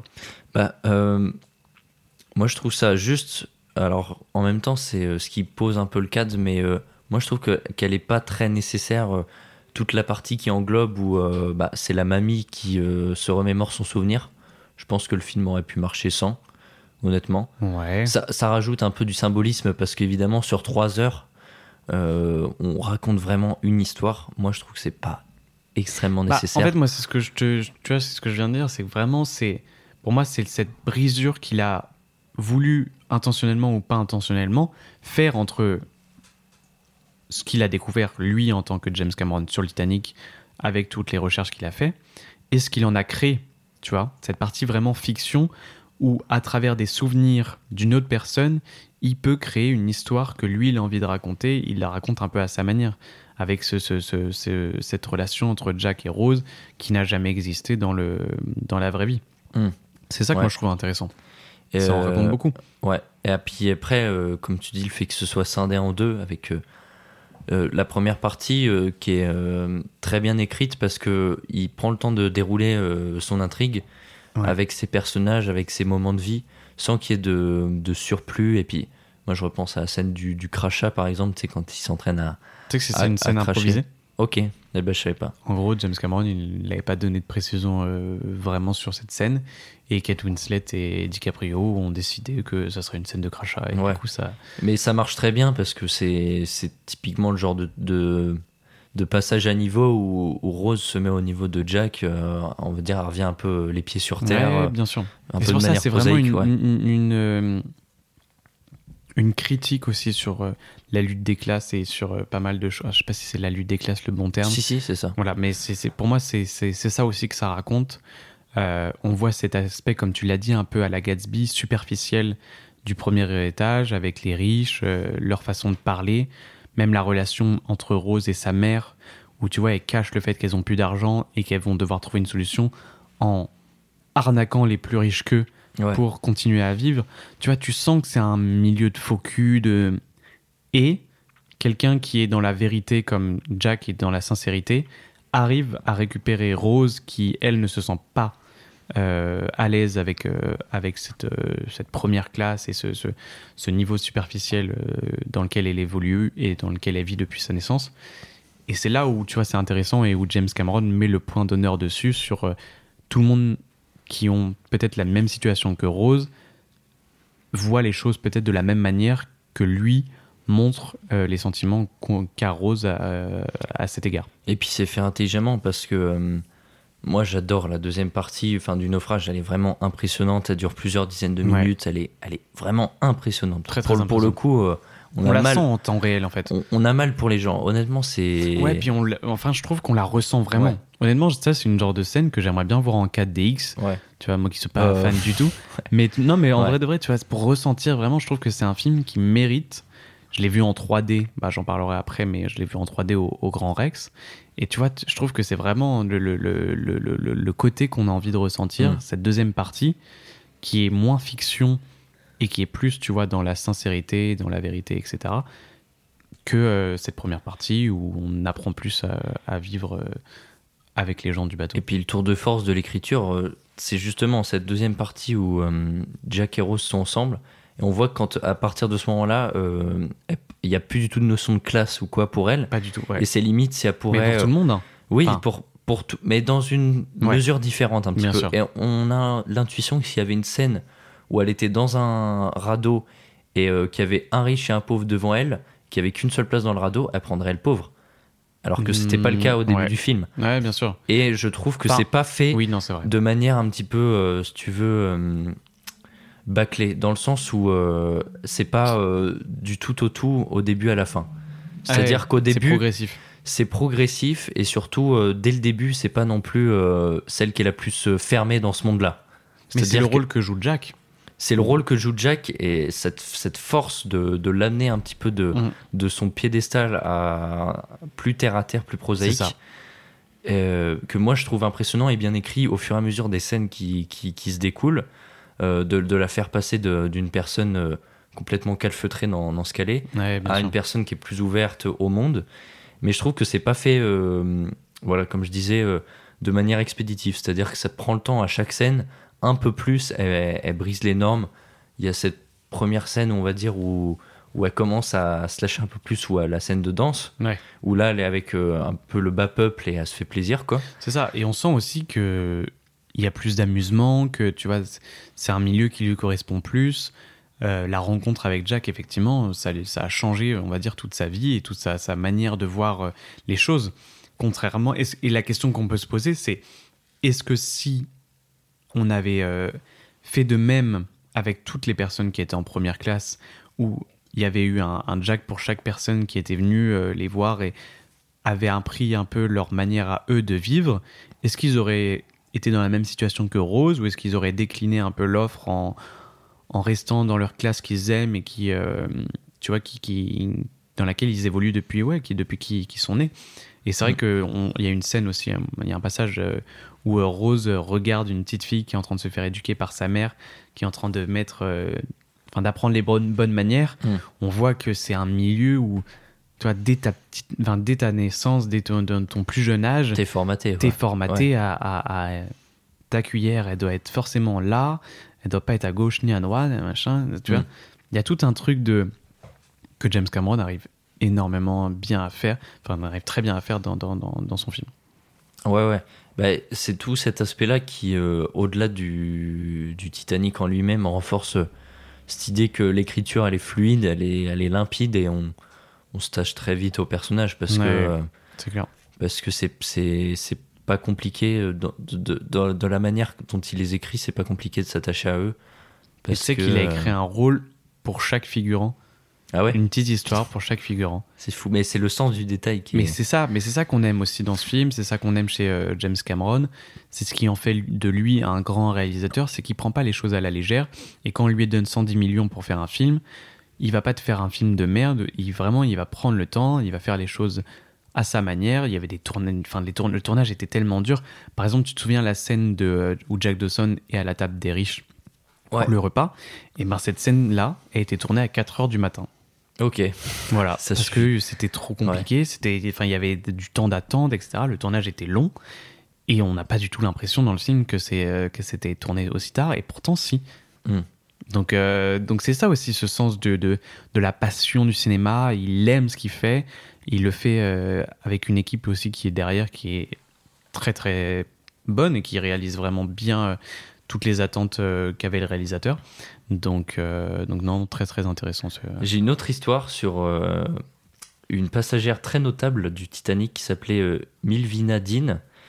Tout simplement parce que quand elle a embarqué, Ouais. elle avait deux mois, ce qui en faisait la, la passagère, toute personne confondue, la plus jeune du Titanic. Et donc ses parents qui devaient euh, euh, partir de l'Angleterre pour aller au Canada, mais avant ils voulaient faire une escale à New York. Euh, et euh, la mère, elle le sentait pas du tout. C'est-à-dire que elle dormait euh, le jour et elle restait éveillée la nuit parce que euh, le fait qu'ils aient vendu le, le bateau comme insubmersible, elle, elle pensait que c'était une offense à Dieu. Et elle se disait, euh, putain, il va arriver euh, malheur et tout ça. Donc elle dormait le jour et elle restait éveillée la nuit. Putain. Donc malheureusement, sa prédiction s'est réalisée. Ouais. Et elle a survécu avec sa fille. Le mari, lui, a, a été disparu. On n'a jamais retrouvé son corps. Et donc cette fille, ce bébé de deux mois, et ben, plus jeune passagère de l'époque euh, su- sur le Titanic, puis par la suite, dernière survivante encore en vie du Titanic. Donc ça, c'est complètement fou. Euh, jusque, elle a vécu plus de 90 ans. Putain. Et jusqu'en... Elle s'est éteinte en 2007-2008, un truc comme ça, Ah oui, donc, donc, euh, très récemment. Et, euh, et à l'époque, elle avait pas... elle avait refusé l'invitation de James Cameron au film parce qu'elle avait trop peur de, de, de pleurer, de, d'être, euh, Moi, alors, complètement attends, submergé. Je, je veux Et bien. donc... Vas-y, ouais. vas-y, continue, non, t'inquiète. Donc, et donc, euh, voilà. Et puis par la suite, elle a vécu ces dernières années. Elle avait des souvenirs liés au Titanic qu'elle a été obligée de vendre à cause de difficultés financières. Des souvenirs?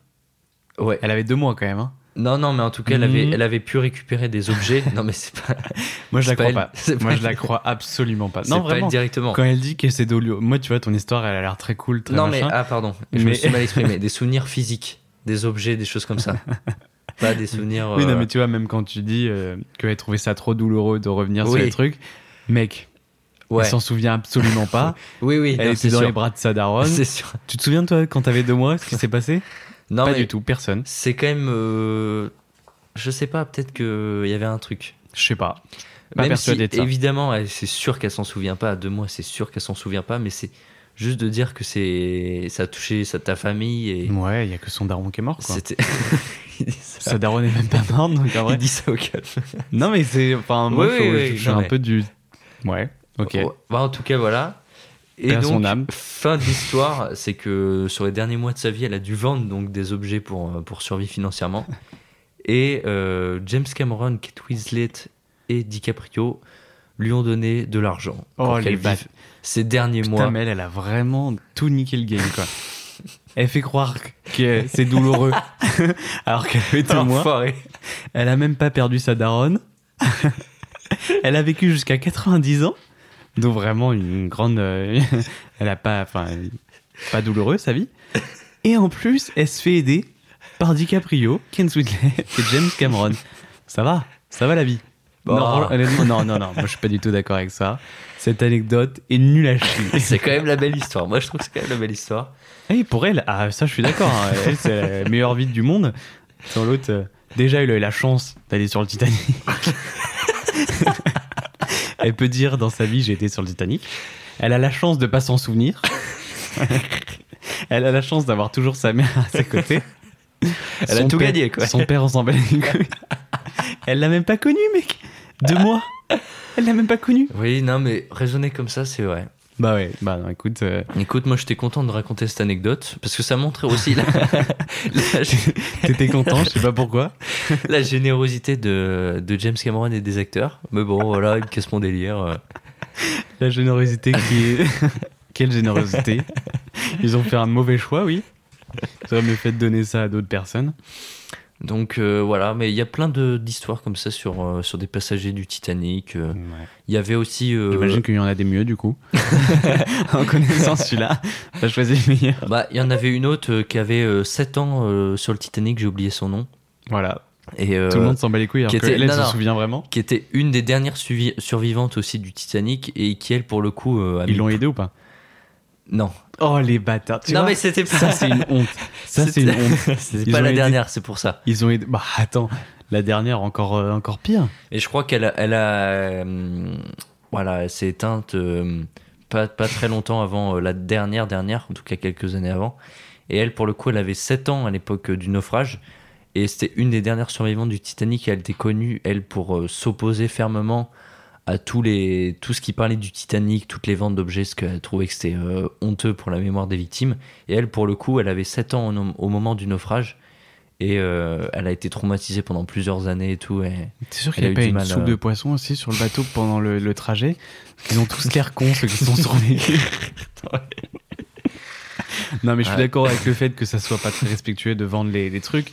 N'empêche que tout ce qui retrace l'histoire, c'est aussi pour moi un grand hommage, comme l'a fait euh, James Cameron. Pour moi, c'est un hommage énorme à cette histoire qu'il faut pas oublier. En tout cas, dans la vente d'objets, parce que oui, c'est sûr que Oui, ça, fait un peu plus mal de se dire euh, on vend cette chaise 50 000 balles parce que euh, parce qu'elle a coulé euh, sur un grand paquebot. C'est vrai que c'est un peu. Ah bah écoute, business is business. Non mais ça. oui, je suis d'accord avec le- la vente, mais par contre, je suis pas d'accord avec le fait de raconter encore l'histoire ah non, des non, années mais après, ça, tu vois. complètement d'accord, mais bien sûr, c'est important. mais comme euh, tout, s'y opposer, je trouve ça dommage, au contraire, de, de- tu vois, je trouve que c'est important de- d'avoir toujours ce, ce, ce truc de je, on peut je rien dire si- qui, c'est- qui est submersible, tu vois, insubmersible. Je sais pas si elle était opposée vraiment au, au film, aux œuvres, mais en tout cas, tout, tout ce truc-là de vente aux enchères. de- non, non, mais en tout cas, euh, je sais pas si elle a visionné les films, mais euh, parce qu'on peut le dire aussi, il y a eu euh, deux autres films un peu Titanic. C'est vrai. Deux? Ouais, il y en a eu un en 1958. Je te laisse déjà parler du premier film. Bah non, vu que je connais pas. Ok, et ben Enfin, c'était un, j'en, un j'en- film. j'en ai entendu parler, mais c'est tout quoi. Globalement, c'était un film. Je te laisse parler, euh, c'est ta rubrique. euh, de propagande nazie, euh, donc qui a été fait en 1943 par le régime de, de Goebbels, qui était euh, bah, le, le chef de la propagande nazie à l'époque, et euh, qui euh, a commandé un film euh, anti-britannique où en gros euh, la- le, le naufrage tout était de la faute des Britanniques. Et euh, le, le héros qui vraiment a sauvé la, la mise, Toi aussi, t'avais envie de le dire. le jeune héros. Alors, vous n'avez pas encore cette référence, le jeune héros, mais vous l'aurez bientôt en écoutant les prochains épisodes. le, Fin de la parenthèse. le, le podcast plan séquence. Voilà, fin de la parenthèse. Et donc le- Désolé, j'ai envie de faire des blagues, voilà. on fait des petits... Alors qu'on est en train de parler quand même du régime nazi. Allez, Allez, plus du. Titanic, voilà, ça- rien ne va plus. Et puis en plus, on fait des liens avec des épisodes qui sont pas sortis, donc pour vous embrouiller, là, c'est vraiment C'est le, c'est le mieux. C'est peut-être le pire épisode de Parlons que vous c'est avez. le premier. C'est ça on, qui est est, fort. on est horrible. Non, s'il vous plaît, euh, continuez à nous, à nous écouter. On n'est pas si nul que ça. Et, et donc, euh, voilà, ce film de 1943 euh, fait par le, le régime nazi. Donc, euh, tout était de la faute des, de, la, de la Grande-Bretagne, dans le film en tout cas. Et c'est un, c'est un héros euh, allemand qui euh, avait prédit le, le crash et tout ça dans le film. Oui. Donc, bah, là, Typique de, de la propagande nazie. Exactement, donc c'est le- l'Allemand qui, qui sauve la mise et le- la Grande-Bretagne qui est responsable de tout. Et à l'époque, ce qui est marrant, c'est que en 1943, l'Allemagne était bombardée vachement Et donc, euh, Ce qui est marrant. c'est ce que tu Enfin, non, non, l'anecdote euh, autour de ça, Ah, et c'est que le film n'est pas sorti en Allemagne. Ah, Et alors pourquoi qu'il a été prévu euh, pour. Bah, c'est un, fi- un film de propagande nazie quand même, donc logiquement on se dit qu'il va être en Allemagne, mais étant donné que l'Allemagne était bombardée à ce moment-là, et ben Goebbels il se disait qu'un film catastrophe c'était pas bon pour le moral des troupes, et donc il est sorti que dans les pays occupés type euh, Belgique, France, et- etc. Putain. Donc il est même pas sorti en Allemagne. Et donc euh, voilà, c'était le premier film officiellement sur le Titanic en 1943. Et par la suite, il y a un film qui s'appelle Atlantique, latitude 41 en 1958, euh, qui est sorti euh, et qui pour le coup euh, reprend des, des- des images du film de 1943. Ok. Donc ça c'est assez fou. C'est Et, pour revenir à, à Milvina Dean, la dernière survivante, OL. eh ben, elle a pas voulu voir Titanic de James Cameron parce qu'elle avait vu euh, Atlantique euh, latitude 41 à l'époque, en 1958, et elle avait chialé. Et donc elle avait peur de revivre les mêmes sensations en voyant Titanic de Cameron. Donc on comprend un peu mieux pourquoi avant de juger. Non, Donc je la juge toujours autant. ça c'est pour les, les deux grosses références Titanic avant le, le film de, de James Cameron. Ok, très intéressant. Voilà. Et il est disponible, il me semble, sur YouTube. Sur le YouTube, premier. le premier de 1943. Donc, si qui- vous avez envie de regarder des films de propagande nazie, n'hésitez pas. Non, mais en tout cas, moi, je pense que c'est intéressant toujours pour l'histoire, pour la culture, Non, de découvrir sûr. ces films. Et, et d'ailleurs, apparemment, le, le film, au-delà du, du propos, euh, techniquement, apparemment, il est pas si mal que ça. La preuve, c'est que bah, le, le film d'après, en 58, a repris des images. Donc, euh, Non, mais même, c'est toujours important, même pour ceux qui ne savaient pas, qu'il y avait euh, ce genre de, Oui. de- de mouvement qui était euh, de la propagande nazie par les films et Ouais. y avait des demandes euh, particulières à des réalisateurs, dont euh, un, il me semble bien. Est-ce que tu as le nom d'un réalisateur connu qui a fait des films pour euh, le régime nazi et qui a été beaucoup critiqué par rapport à ça? Euh, bah, je crois qu'il y en a eu plusieurs, donc là, j'en ai pas en tête de, de- duquel tu parles. Ouais, Mais, sais, en tout cas, il y a c'est- une histoire comme ça. C'était vraiment un, un- un mouvement à une période. C'était comme euh, on a eu le, le film noir, le, Ouais, western et tout, c'était vraiment les films nazis parce qu'à l'époque ils, ils dominaient le monde. C'est Et pendant 2-3 ans, à part aux États-Unis où ils étaient un peu loin du conflit, et ben il y avait que ça comme film. Et c'est aussi une manière euh, intéressante de découvrir l'histoire de l'époque, de se renseigner un peu sur ce sujet. Et franchement, c'est ouf qu'ils aient fait un film Titanic quand même euh, à l'époque, surtout que honnêtement en film de propagande, euh, je pense qu'ils auraient pu choisir un truc moins cher parce que faire un film Titanic, non, à mon non. avis, ça a dû coûter, euh, ça a dû coûter cher aussi à faire. En temps de Ouais. guerre, c'est pas, Non, c'est pas le plus intelligent. Mais en tout cas, Bon, c'était pas les plus intelligents non plus. hein, mais, c'est ça, c'est ça. Mais, mais en tout cas, euh, je, voilà, il est dispo sur YouTube. Tu fais bien de le souligner et je pense que c'est intéressant aussi de. Mais ça de fait le partie des, ouais, euh, pour l'histoire. des mouvements. Mais Pour ça, fait partie des mouvements de, de, de, de cinéma qui euh, qu'on aime aussi découvrir parce que ça, ça fait partie de l'histoire effectivement, comme tu l'as dit. Voilà. Ok, plein de choses à savoir effectivement sur Titanic.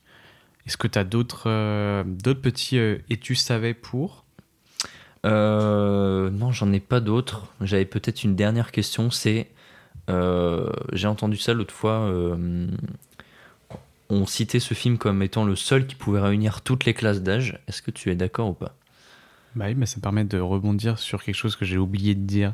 C'est que j'ai eu la chance de voir Titanic récemment sur le grand large au Grand Rex en 3D, qui était une expérience fou. exceptionnelle. C'était une expérience exceptionnelle parce que, comme j'en ai parlé avec euh, Gabriel dans un autre épisode, ouah, mec, il faut qu'on arrête de faire ça. On, on est désolé d'avoir enregistré d'autres épisodes avant celui-là parce que du coup, on fait des références au prochain épisode. C'est Là, très bizarre. Il y, a déjà eu trois tournages d'enregistrés, Ouais. euh, trois podcasts d'enregistrés euh, avant celui-là. C'est ça, Voilà. tu fais bien de le rappeler. Il y en a eu un sur ta On les a tous cités là déjà. Ouais, On grave. les a déjà tous cités. Vous découvrirez ça. Voilà. En tout cas, bref. Et, et en gros, l'ambiance, on parlait de ça avec l'ambiance de la salle. Là, vraiment, l'ambiance de la salle, c'était incroyable. J'avais déjà eu des ambiances de salle avec euh, Spider-Man, avec, euh, tu vois, quelques films, mais ce qui était plus du côté Marvel. Mais là, effectivement, revoir un film qui a traversé des générations et des générations que tout le monde a limite vu, parce que là, il y avait un présentateur qui, au début de séance, demandait qui avait jamais vu le film. Il y avait très très peu de mains levées. Donc, euh, vraiment, avoir ce, ce- ce- toutes ces personnes dans cette salle Et du coup, en- pour répondre à ta question sur le fait est-ce qu'il y avait des personnes âgées, des personnes très jeunes, oui, il y avait Mm. de toutes les classes d'âge. Et effectivement, c'est un film qui, qui rassemble, un film qui est grandiose, qui est brillamment mis en scène, euh, brillant aussi à la technique, brillant au jeu d'acteur, brillant au scénario, qui est brillant sur, euh, sur beaucoup d'aspects. Des films comme ça, effectivement, on n'en fait pas, euh, pas souvent. Pour un film où on pensait qu'il allait se planter, je trouve que c'est assez dingue de, de- du parcours qu'il a eu jusqu'à aujourd'hui.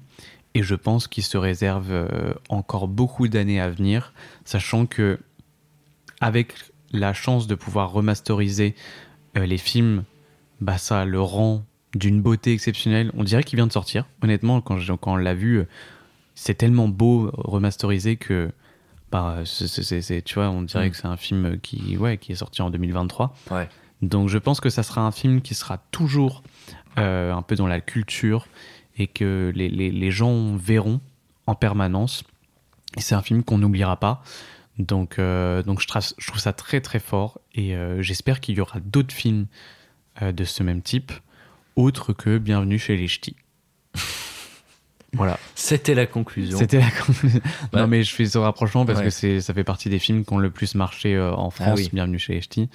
Et euh, C'est vrai. c'est pas le même chef-d'œuvre, mais, euh, mais voilà, on Mm. espère qu'il y ait d'autres films comme Titanic qui, qui repoussent les limites encore une fois du, du possible, comme l'a fait, comme il l'a fait avec Avatar. Mais on en attend peut-être d'autres de, de- de grands réalisateurs qui puissent faire la même chose que lui. Et pourquoi pas s'emparer de grands événements de l'histoire qui sont intéressants comme ça C'est ça. Il y en a encore tellement d'autres, l'histoire est tellement riche que qu'on peut encore puiser des, des événements incroyables et, et donner cet aspect de fiction qui, qui, qui donne tout l'intérêt aussi euh, Mm. à Titanic. Bien sûr. Donc voilà, c'était euh, l'œuvre d'art. C'était l'œuvre d'art, effectivement. Le, le- le- Notre rubrique est finie là-dessus. Donc Titanic pour ce, pour ce premier euh, œuvre d'art. Exactement. Passons. Euh... On ne sait quoi la suite, c'est les recommandations. Non, c'est pas encore La les vie d'Illy. C'est la vie d'Illy. Un petit peu plus narcissique. non, on va vous parler un peu des actualités. Pour ceux qui ne nous connaissent pas, du coup, comme je l'ai dit au début du podcast, vous pouvez nous retrouver sur, euh, sur Instagram et YouTube via il.ly. Euh, Est-ce qu'on se présente rapidement? Parce que du coup, si les gens ne nous connaissent pas, euh, présentons-nous. Vas-y, à toi. On fait du cinéma. Euh, on aime parler aussi de, cinéma et d'art en particulier. On a deux comptes Instagram. Un qui s'appelle Illyworks, où vous pouvez retrouver du coup tous les films qu'on a fait. Et un qui s'appelle Illycorp, euh, où vous pouvez retrouver en fait une sorte de média un peu collaboratif où on invite euh, tous ceux qui souhaitent parler d'art et qui veulent venir s'exprimer librement à venir écrire des rubriques. Il y a des critiques de films, il y a des analyses de poésie, il y a... euh, non, pas des analyses de poésie, des analyses de livres, pardon, il y a des poésies, il y a beaucoup d'écriture euh, littéraire, il y a aussi des backstage de nos films, il y a... euh, Qu'est-ce qu'on peut retrouver d'autre? Des analyses de colorimétrie, des analyses de séquences. En tout cas, voilà, je pense que tout le monde peut trouver son bonheur. On est aussi euh, très libre et on a envie de, de- de développer encore plus ce média. Donc si jamais vous avez des idées de rubriques ou vous avez envie de parler de, de- choses en particulier, bah, n'hésitez pas à venir nous, nous envoyer un message ou, euh, ou voilà. Et euh, n'hésitez pas à venir découvrir ça. Voilà, donc là maintenant c'est le podcast. Voilà. Et maintenant, on lance le podcast, donc avec Ethan, qui fait partie également de Illycorp et de Illywork sur certains de nos tournages. Euh, le podcast, c'est euh, un format qu'on a toujours eu envie de faire, où on peut parler effectivement d'art et de cinéma un peu plus librement et un peu plus longuement que sur une rubrique. Parce que c'est vrai qu'une rubrique de, de 10 pages, euh, sachant que c'est des pages Instagram, tu peux pas dire grand chose. Là, au moins, on se met pas trop de temps. Euh, vous verrez, euh, je pense que les, les épisodes varieront en fonction du temps. Nous, on se met pas de, de temps en particulier sur euh, les épisodes du podcast. Et ça nous permet d'avoir des invités, ça nous permet d'avoir pas mal de choses. Parce qu'au fur et à mesure des épisodes, alors on sera souvent que tous les deux avec Ethan, mais on essaiera aussi d'inviter des gens qui ont un rapport avec ce qu'on va analyser. Euh, Il y a les face-à-face que, que vous découvrirez aussi euh, au fur et à mesure, où là, euh, ça sera euh, un invité différent à chaque fois. Ethan ne sera pas là. Enfin si, il y en aura un avec lui, mais pour les prochains, il ne sera pas là. Euh, et le focus, c'est pareil, on essaiera d'inviter des gens aussi qui ont un, un rapport particulier au sujet qu'on va traiter. Donc, euh, on espère que voilà, ce, ce podcast va vous plaire. On vous invite effectivement du coup à aller sur Helicorp, sur Heliworks et sur YouTube. Et donc, Euh, quelles sont les news en ce moment pour Ellie Alors, on a sorti un vlog sur un format qu'on a créé euh, en décembre dernier, à la suite des 48 heures. Donc, pour ceux qui ne savent pas, en fait, un 48 heures, euh, ça, vient des États-Unis. Euh, le, but était de. C'était un concours du coup de court métrage où le but est de réaliser un film, donc l'écrire, le tourner et le monter en moins de 48 heures. Donc, c'est-à-dire que le vendredi soir, il nous envoyait un thème, un personnage, une ligne de dialogue et on devait créer une histoire, la tourner et la monter et leur renvoyer le dimanche soir à 19h. Et du coup, là nous est venue une idée, on s'est dit, c'était pas assez compliqué, et on s'est dit, on va tirer en plus une ville au sort Dans toute la France, dans toute la France, donc parmi les, il me semble... il y en a 30, plus de 30 000. C'est ça, Ouais. parmi les 30 000 villes. On a fait une liste des 30 000 villes de France. Voilà. Sur un Google Doc. Sur un Google Doc qui fait beaucoup trop de pages, du coup. Non, on n'a pas fait toutes les. Si, on a fait toutes les villes. Si, si. Si, si, on a fait toutes Ouais. les villes. Putain, c'est un enfer. Je me souviens avoir fait. Putain, c'est vrai, je l'ai fait. Oh ok, bref. Et euh, le but, du coup, c'était de tirer au sort une ville, d'aller toucher le panneau, de faire un film, parce qu'il faut faire un film aussi pendant ces 72 heures, de revenir à Paris, de l'avoir monté, etc., et de le sortir au bout de 72 heures euh, sur nos plateformes. Ça a donné du coup Jugement, qui est disponible sur euh, Illyworks et sur YouTube, sur Instagram du coup et sur YouTube, parce que Illyworks c'est à la fois disponible sur Instagram et sur YouTube, c'est notre euh, compte cinéma on va dire. Et du coup on a sorti un vlog d'une cinquantaine de minutes où on vous montre un peu tous les backstage de, euh, de cette folle aventure, donc du tirage au sort jusqu'au montage et aux dernières minutes qu'on avait pour, euh, pour réaliser ce film. Et ça donne un, beau petit euh, documentaire vlog. On rit beaucoup, on s'amuse énormément, on travaille quand même. On travaille quand même euh, beaucoup. On est dans des conditions euh, pas faciles. Il y a pas mal de rebondissements, il y a beaucoup de fatigue. Il y a quelques explications aussi beaucoup plus techniques. Donc voilà, vous pouvez retrouver, je pense, pas mal de choses qui peuvent vous parler ou qui peuvent peut-être vous intéresser. Donc n'hésitez pas à aller le voir.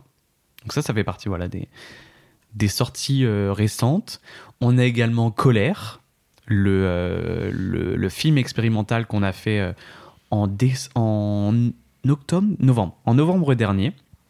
Alors à la base, c'était un film prévu pour le Nikon Film Festival, donc qui est pareil, un, un concours de court-métrage de 2 minutes 20. Et on a demandé à 13 comédiens de rester dans une salle pendant 30 minutes face caméra, avec une caméra fixe, et d'interpréter pour eux la colère. Ce qui nous en a donné euh, donc 13 rushs d'une demi-heure, ce qui nous a permis de faire un film qui dure 58 minutes et qui est très très intéressant, très très expérimental. Il faut savoir, ça ne peut ne pas plaire à tout le monde, mais en tout cas, je vous invite à aller découvrir au moins le Nikon pour voir si ça vous donne envie de voir le, le plus long. Voilà. Et euh, dernière, euh, dernière petite reco, ou pas de, enfin, dernier petit euh, message pour, euh, pour la vie d'Illy. Euh, ah bah non, je suis con. Au moment où ça sortira, il y aura déjà eu les résultats du Nikon. Donc j'allais inciter les gens à aller voter, mais du coup, C'est trop tard. C'est trop tard. On a Fallait déjà eu voter les- avant. donc j'espère que vous avez voté et j'espère que on a eu une petite section, peut-être. Pourquoi On peut espérer. Parmi les 2200, si on arrive à avoir dans les 50 places, ça me semble, Ouais, c'est déjà ça me semble chaud. hein. C'est déjà bien. Ça me semble, ça me semble impossible, mais on, on verra bien. On Après, se- il y, en a, vous en avez aussi quelques-uns. on en a 5 5. On en a donc 5 Nikon. Ça permet euh, aussi de se positionner pas bah, on a. 5 chances. Ouais, voilà, c'est ça. On a Colonne, Muguet, 13 hommes en colère, Le Remplaçant et L'OVNI. Voilà les cinq films qu'on a réalisés euh, pour le Nikon Film Festival de cette année. Voilà, parenthèse fermée sur Illy.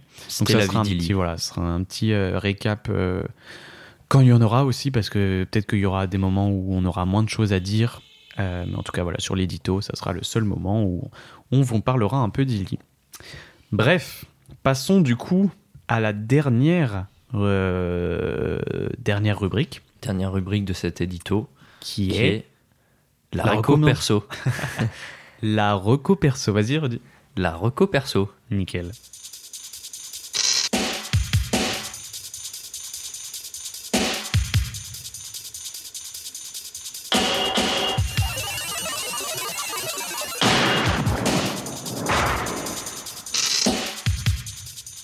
C'est parti pour la reco perso. Veux-tu commencer, Tristan? Non, je te laisse. T'as plus préparé que moi. Quoique, du coup, est-ce que ça serait pas à moi de commencer vu que j'ai moins préparé? Vas-y. Donc, en gros, bah, globalement, on explique vite fait. La reco perso, c'est à la fin de chaque édito et aussi à la fin de chaque face-à-face, Ouais. la deuxième euh, émission. euh, les personnes présentes autour de la table feront une petite reco d'art en général, de tout ce qu'ils veulent. Ça peut être euh, chaîne YouTube, ça peut être livre, ça peut être film, ça peut être Voilà. peinture, ça peut être musée, événement. Et puis, ça nous, ça nous permettra aussi de pas parler que de cinéma. C'est vrai, Parce que là, on n'en parle que 2-3 minutes pour vous inciter à découvrir l'œuvre en question. Donc, c'est plutôt pas mal. Et voilà, c'est la réco perso. Et on commence avec Tristan. Moi, je vais vous parler d'un livre de cinéma. Mais c'est un livre, hein, c'est un, un livre. livre, c'est un livre, c'est un livre, c'est pas un film. c'est important. un film. Non, c'est un livre de cinéma qui s'appelle Le Manuel de la production, euh, qui est très très intéressant et qui euh, aider tous ceux qui sont dans un BTS audiovisuel en production, mais qui peut aussi aider ceux qui s'intéressent de près ou de loin et qui n'ont pas forcément euh, d'intérêt pour aller dans un BTS à découvrir euh, le, milieu de la production. Il n'y a pas toutes les infos dedans, mais euh, il est très très complet. Tu as pas mal de, de fichiers en, PDF qui sont des exemples concrets, par exemple d'une feuille de service, euh, de un plan de travail, euh, enfin plein de choses qui sont liées euh, à la production d'un film. Et ça me fait penser au fait que on fera un épisode focus sur la production d'un film au cinéma. Et du coup, voilà, je, pense qu'il y aura beaucoup d'inspiration de, ce livre. Ethan fait partie d'une boîte de production, donc Ouais. il pourra nous en Donc, il y aura parler. euh, Pas mal de choses à dire. Je pense qu'il y aura un, effectivement un pas mal de choses. compliqué. Il va falloir essayer de un peu amener le sujet de manière euh, assez sympa parce que ouais, c'est ça. c'est en plus c'est la production, c'est vraiment le- la partie la moins connue du la cinéma. moins sympa, même la moins sympa en fait. Ouais. C'est C'est c'est la moins créative. C'est enfin, quoique. Quoique non, C'est pas la peux- moins créative, mais c'est la moins connue et la moins attirante, on va dire. On va Au dire moins. au premier abord, euh, une fois que tu es dedans, là, je, peux en, je peux en parler, il y a quand même une partie artistique Ouais. non négligeable sur beaucoup d'aspects, mais honnêtement, c'est pas voilà, la plus connue. Donc ce sera intéressant d'en faire un épisode et de de- d'en parler, euh, d'essayer de, de vulgariser tout ça, Bien parce sûr. que c'est quand même De centraliser les, les- les- les sujets et voir peut-être on la fera d'ailleurs en, d'ailleurs en deux parties, on verra. Mais en tout cas, voilà, pour revenir à ce livre, très intéressant, très complet, euh, il y a à la fois de l'histoire euh, en première partie, tu as de l'explication sur... euh, en fait, ça te met pas directement dans le bain, tu as d'abord une, une sorte de préface un peu avec... euh, bah, pour ceux qui n'y connaissent rien absolument à la production et au cinéma. Et ensuite, ça rentre dans des détails un peu plus, euh, un peu plus concrets, avec du droit, on a de l'économie, on a des devis, on a euh, de, de, de- Comment on appelle ça Plan de financement Plan de financement, on a des, de la comptabilité, on a pas mal de choses. Donc, euh, donc voilà, c'est un livre que je vous recommande. Ils ont fait une euh, version aussi pour la réalisation, qui s'appelle du coup le manuel de la réalisation. Il me semble que c'est le manuel. Hein. J'ai pas envie de vous dire de bêtises. Je vais confirmer quand même le manuel, désolé, de la production. C'est ça. Ça s'appelle bien le manuel de la production. Ça se voit que j'ai bien préparé ma critique. Tiens. Euh, donc, euh, donc voilà, c'est, c'est, il est au prix de 32 euros à la Fnac. Donc ça va pour un, un livre aussi complet. Il doit faire euh, 300 pages environ, je dirais. Donc euh, ça se lit bien. Il y a pas mal de choses intéressantes. Et il y a des. euh, comment on dit Des, euh, des extras Oui, voilà, des, petits, des petites ouvertures, des petits bonus. C'est ça. En plus, sur leur site, enfin sur le site directement euh, de, de l'éditeur du, euh, du film, du livre, pardon, qui, putain, le lapsus les révélateur, C'est ça. qui est euh, Ellipse. Voilà. Donc, euh, donc n'hésitez pas à aller consulter ce livre si vous êtes intéressé par la production. Et si vous êtes plus intéressé par la réalisation, il y a du coup le manuel de la réalisation qui est sorti récemment. Ok. Voilà, petite reco euh, livre euh, de cinéma et d'audiovisuel. Parce que ça parle aussi d'audiovisuel, ça parle pas que de cinéma, c'est pour l'audiovisuel en général. Ok. Et ben on passe à ma reco perso. Euh, et aujourd'hui, je vais vous parler de To Live and Die in LA. Euh, en français, c'est euh, Police fédérale Los Angeles. C'est plus soft. Euh, film réalisé par William Friedkin, réalisateur connu pour French Connection et surtout L'Exorciste. Ben, Et c'est pas du tout son plus connu comme film, mais c'est un. Je vais le dire, c'est un putain de polar. C'est super bien. Ça se passe à Los Angeles, euh, euh, dans un trafic de billets, de faux billets, euh, avec un Willem Dafoe en mode petit gangster qui, qui fabrique des faux billets. Et surtout, William Peterson, que peut-être peu de gens connaissent, qui a joué dans Le Sixième Sens de Michael Mann. À ne pas confondre avec Sixième Sens de M. Night Shyamalan en 99. Ouais. Là, c'est le sixième sens de Michael Mann, euh, qui a joué dans ces deux gros films et après quasiment aucun autre film. Il a joué après dans des séries, euh, Les Experts, voilà. Ah oui. c'est voilà. Et honnêtement, ce mec-là, mais j'aurais tellement voulu le voir dans plus de, de films parce que en deux films, mais je, je le trouve tellement charismatique, tellement bon. Il est, il est super fort. Euh, vraiment exceptionnel acteur. Euh, je vous conseille d'aller vous renseigner un petit peu sur, sur lui. Et donc, il y a ce tandem-là dans, dans Los Angeles, un peu mafieux, un peu gangster. Euh, film euh, complet, polar, course-poursuite, baston, euh, tension. qui- moi, que j'adore avec un style un peu, un peu bad guy, un peu branleur sur, Ouais. sur les bords. Lunettes de soleil. Enfin voilà, quoi. C'est un Très cocktail explosif. Et petite anecdote, euh, lors d'une scène de, de course-poursuite dans un aéroport, euh, le réalisateur avait reçu l'interdiction de que l'acteur William Peterson monte sur euh, des escaliers roulants, euh, un truc hyper dangereux en plein milieu des passants. Et lui, il l'a fait quand même pour euh, dynamiser l'action, parce qu'il en avait rien à foutre et que c'était parfaitement dans son personnage qui, Parfait. de, de, de policier qui qui qui, bah, qui qui en a rien à foutre quoi qui qui brise les conventions qui son seul objectif c'est d'arrêter les les, les malfaiteurs et euh, il fait ce qu'il veut un peu c'est c'est le boss de, de Los Angeles donc voilà c'était police fédérale Los Angeles à voir absolument Excellent. Eh ben, Voilà. merci. Tu sais si c'est disponible sur des plateformes ou pas du tout? Je ne sais pas du tout mais en tout cas je sais qu'il est vraiment pas très connu Ok. euh, donc euh, difficile plus à choper DVD quoi. voilà c'est ça et donc mais excellent film Vraiment Ok. excellent film Bon bah voilà, on a fini pour nos recommandations perso. Merci à vous, merci de nous avoir écoutés. On n'est pas des professionnels, on le répète, euh, le répète pas. Non, du coup on le répète pas vu qu'on l'a pas encore dit, vu que c'est notre premier épisode. Voilà, on va vous le dire à chaque épisode. On donc le répète pour ça dans le futur. Alors, exa- exactement. On vous prédit qu'on le répète. Putain, on peut prédire beaucoup de choses quand même. Euh, voilà, on veut juste partager votre, notre avis, vous donner envie à votre tour de vous intéresser à l'art et tout particulièrement au cinéma.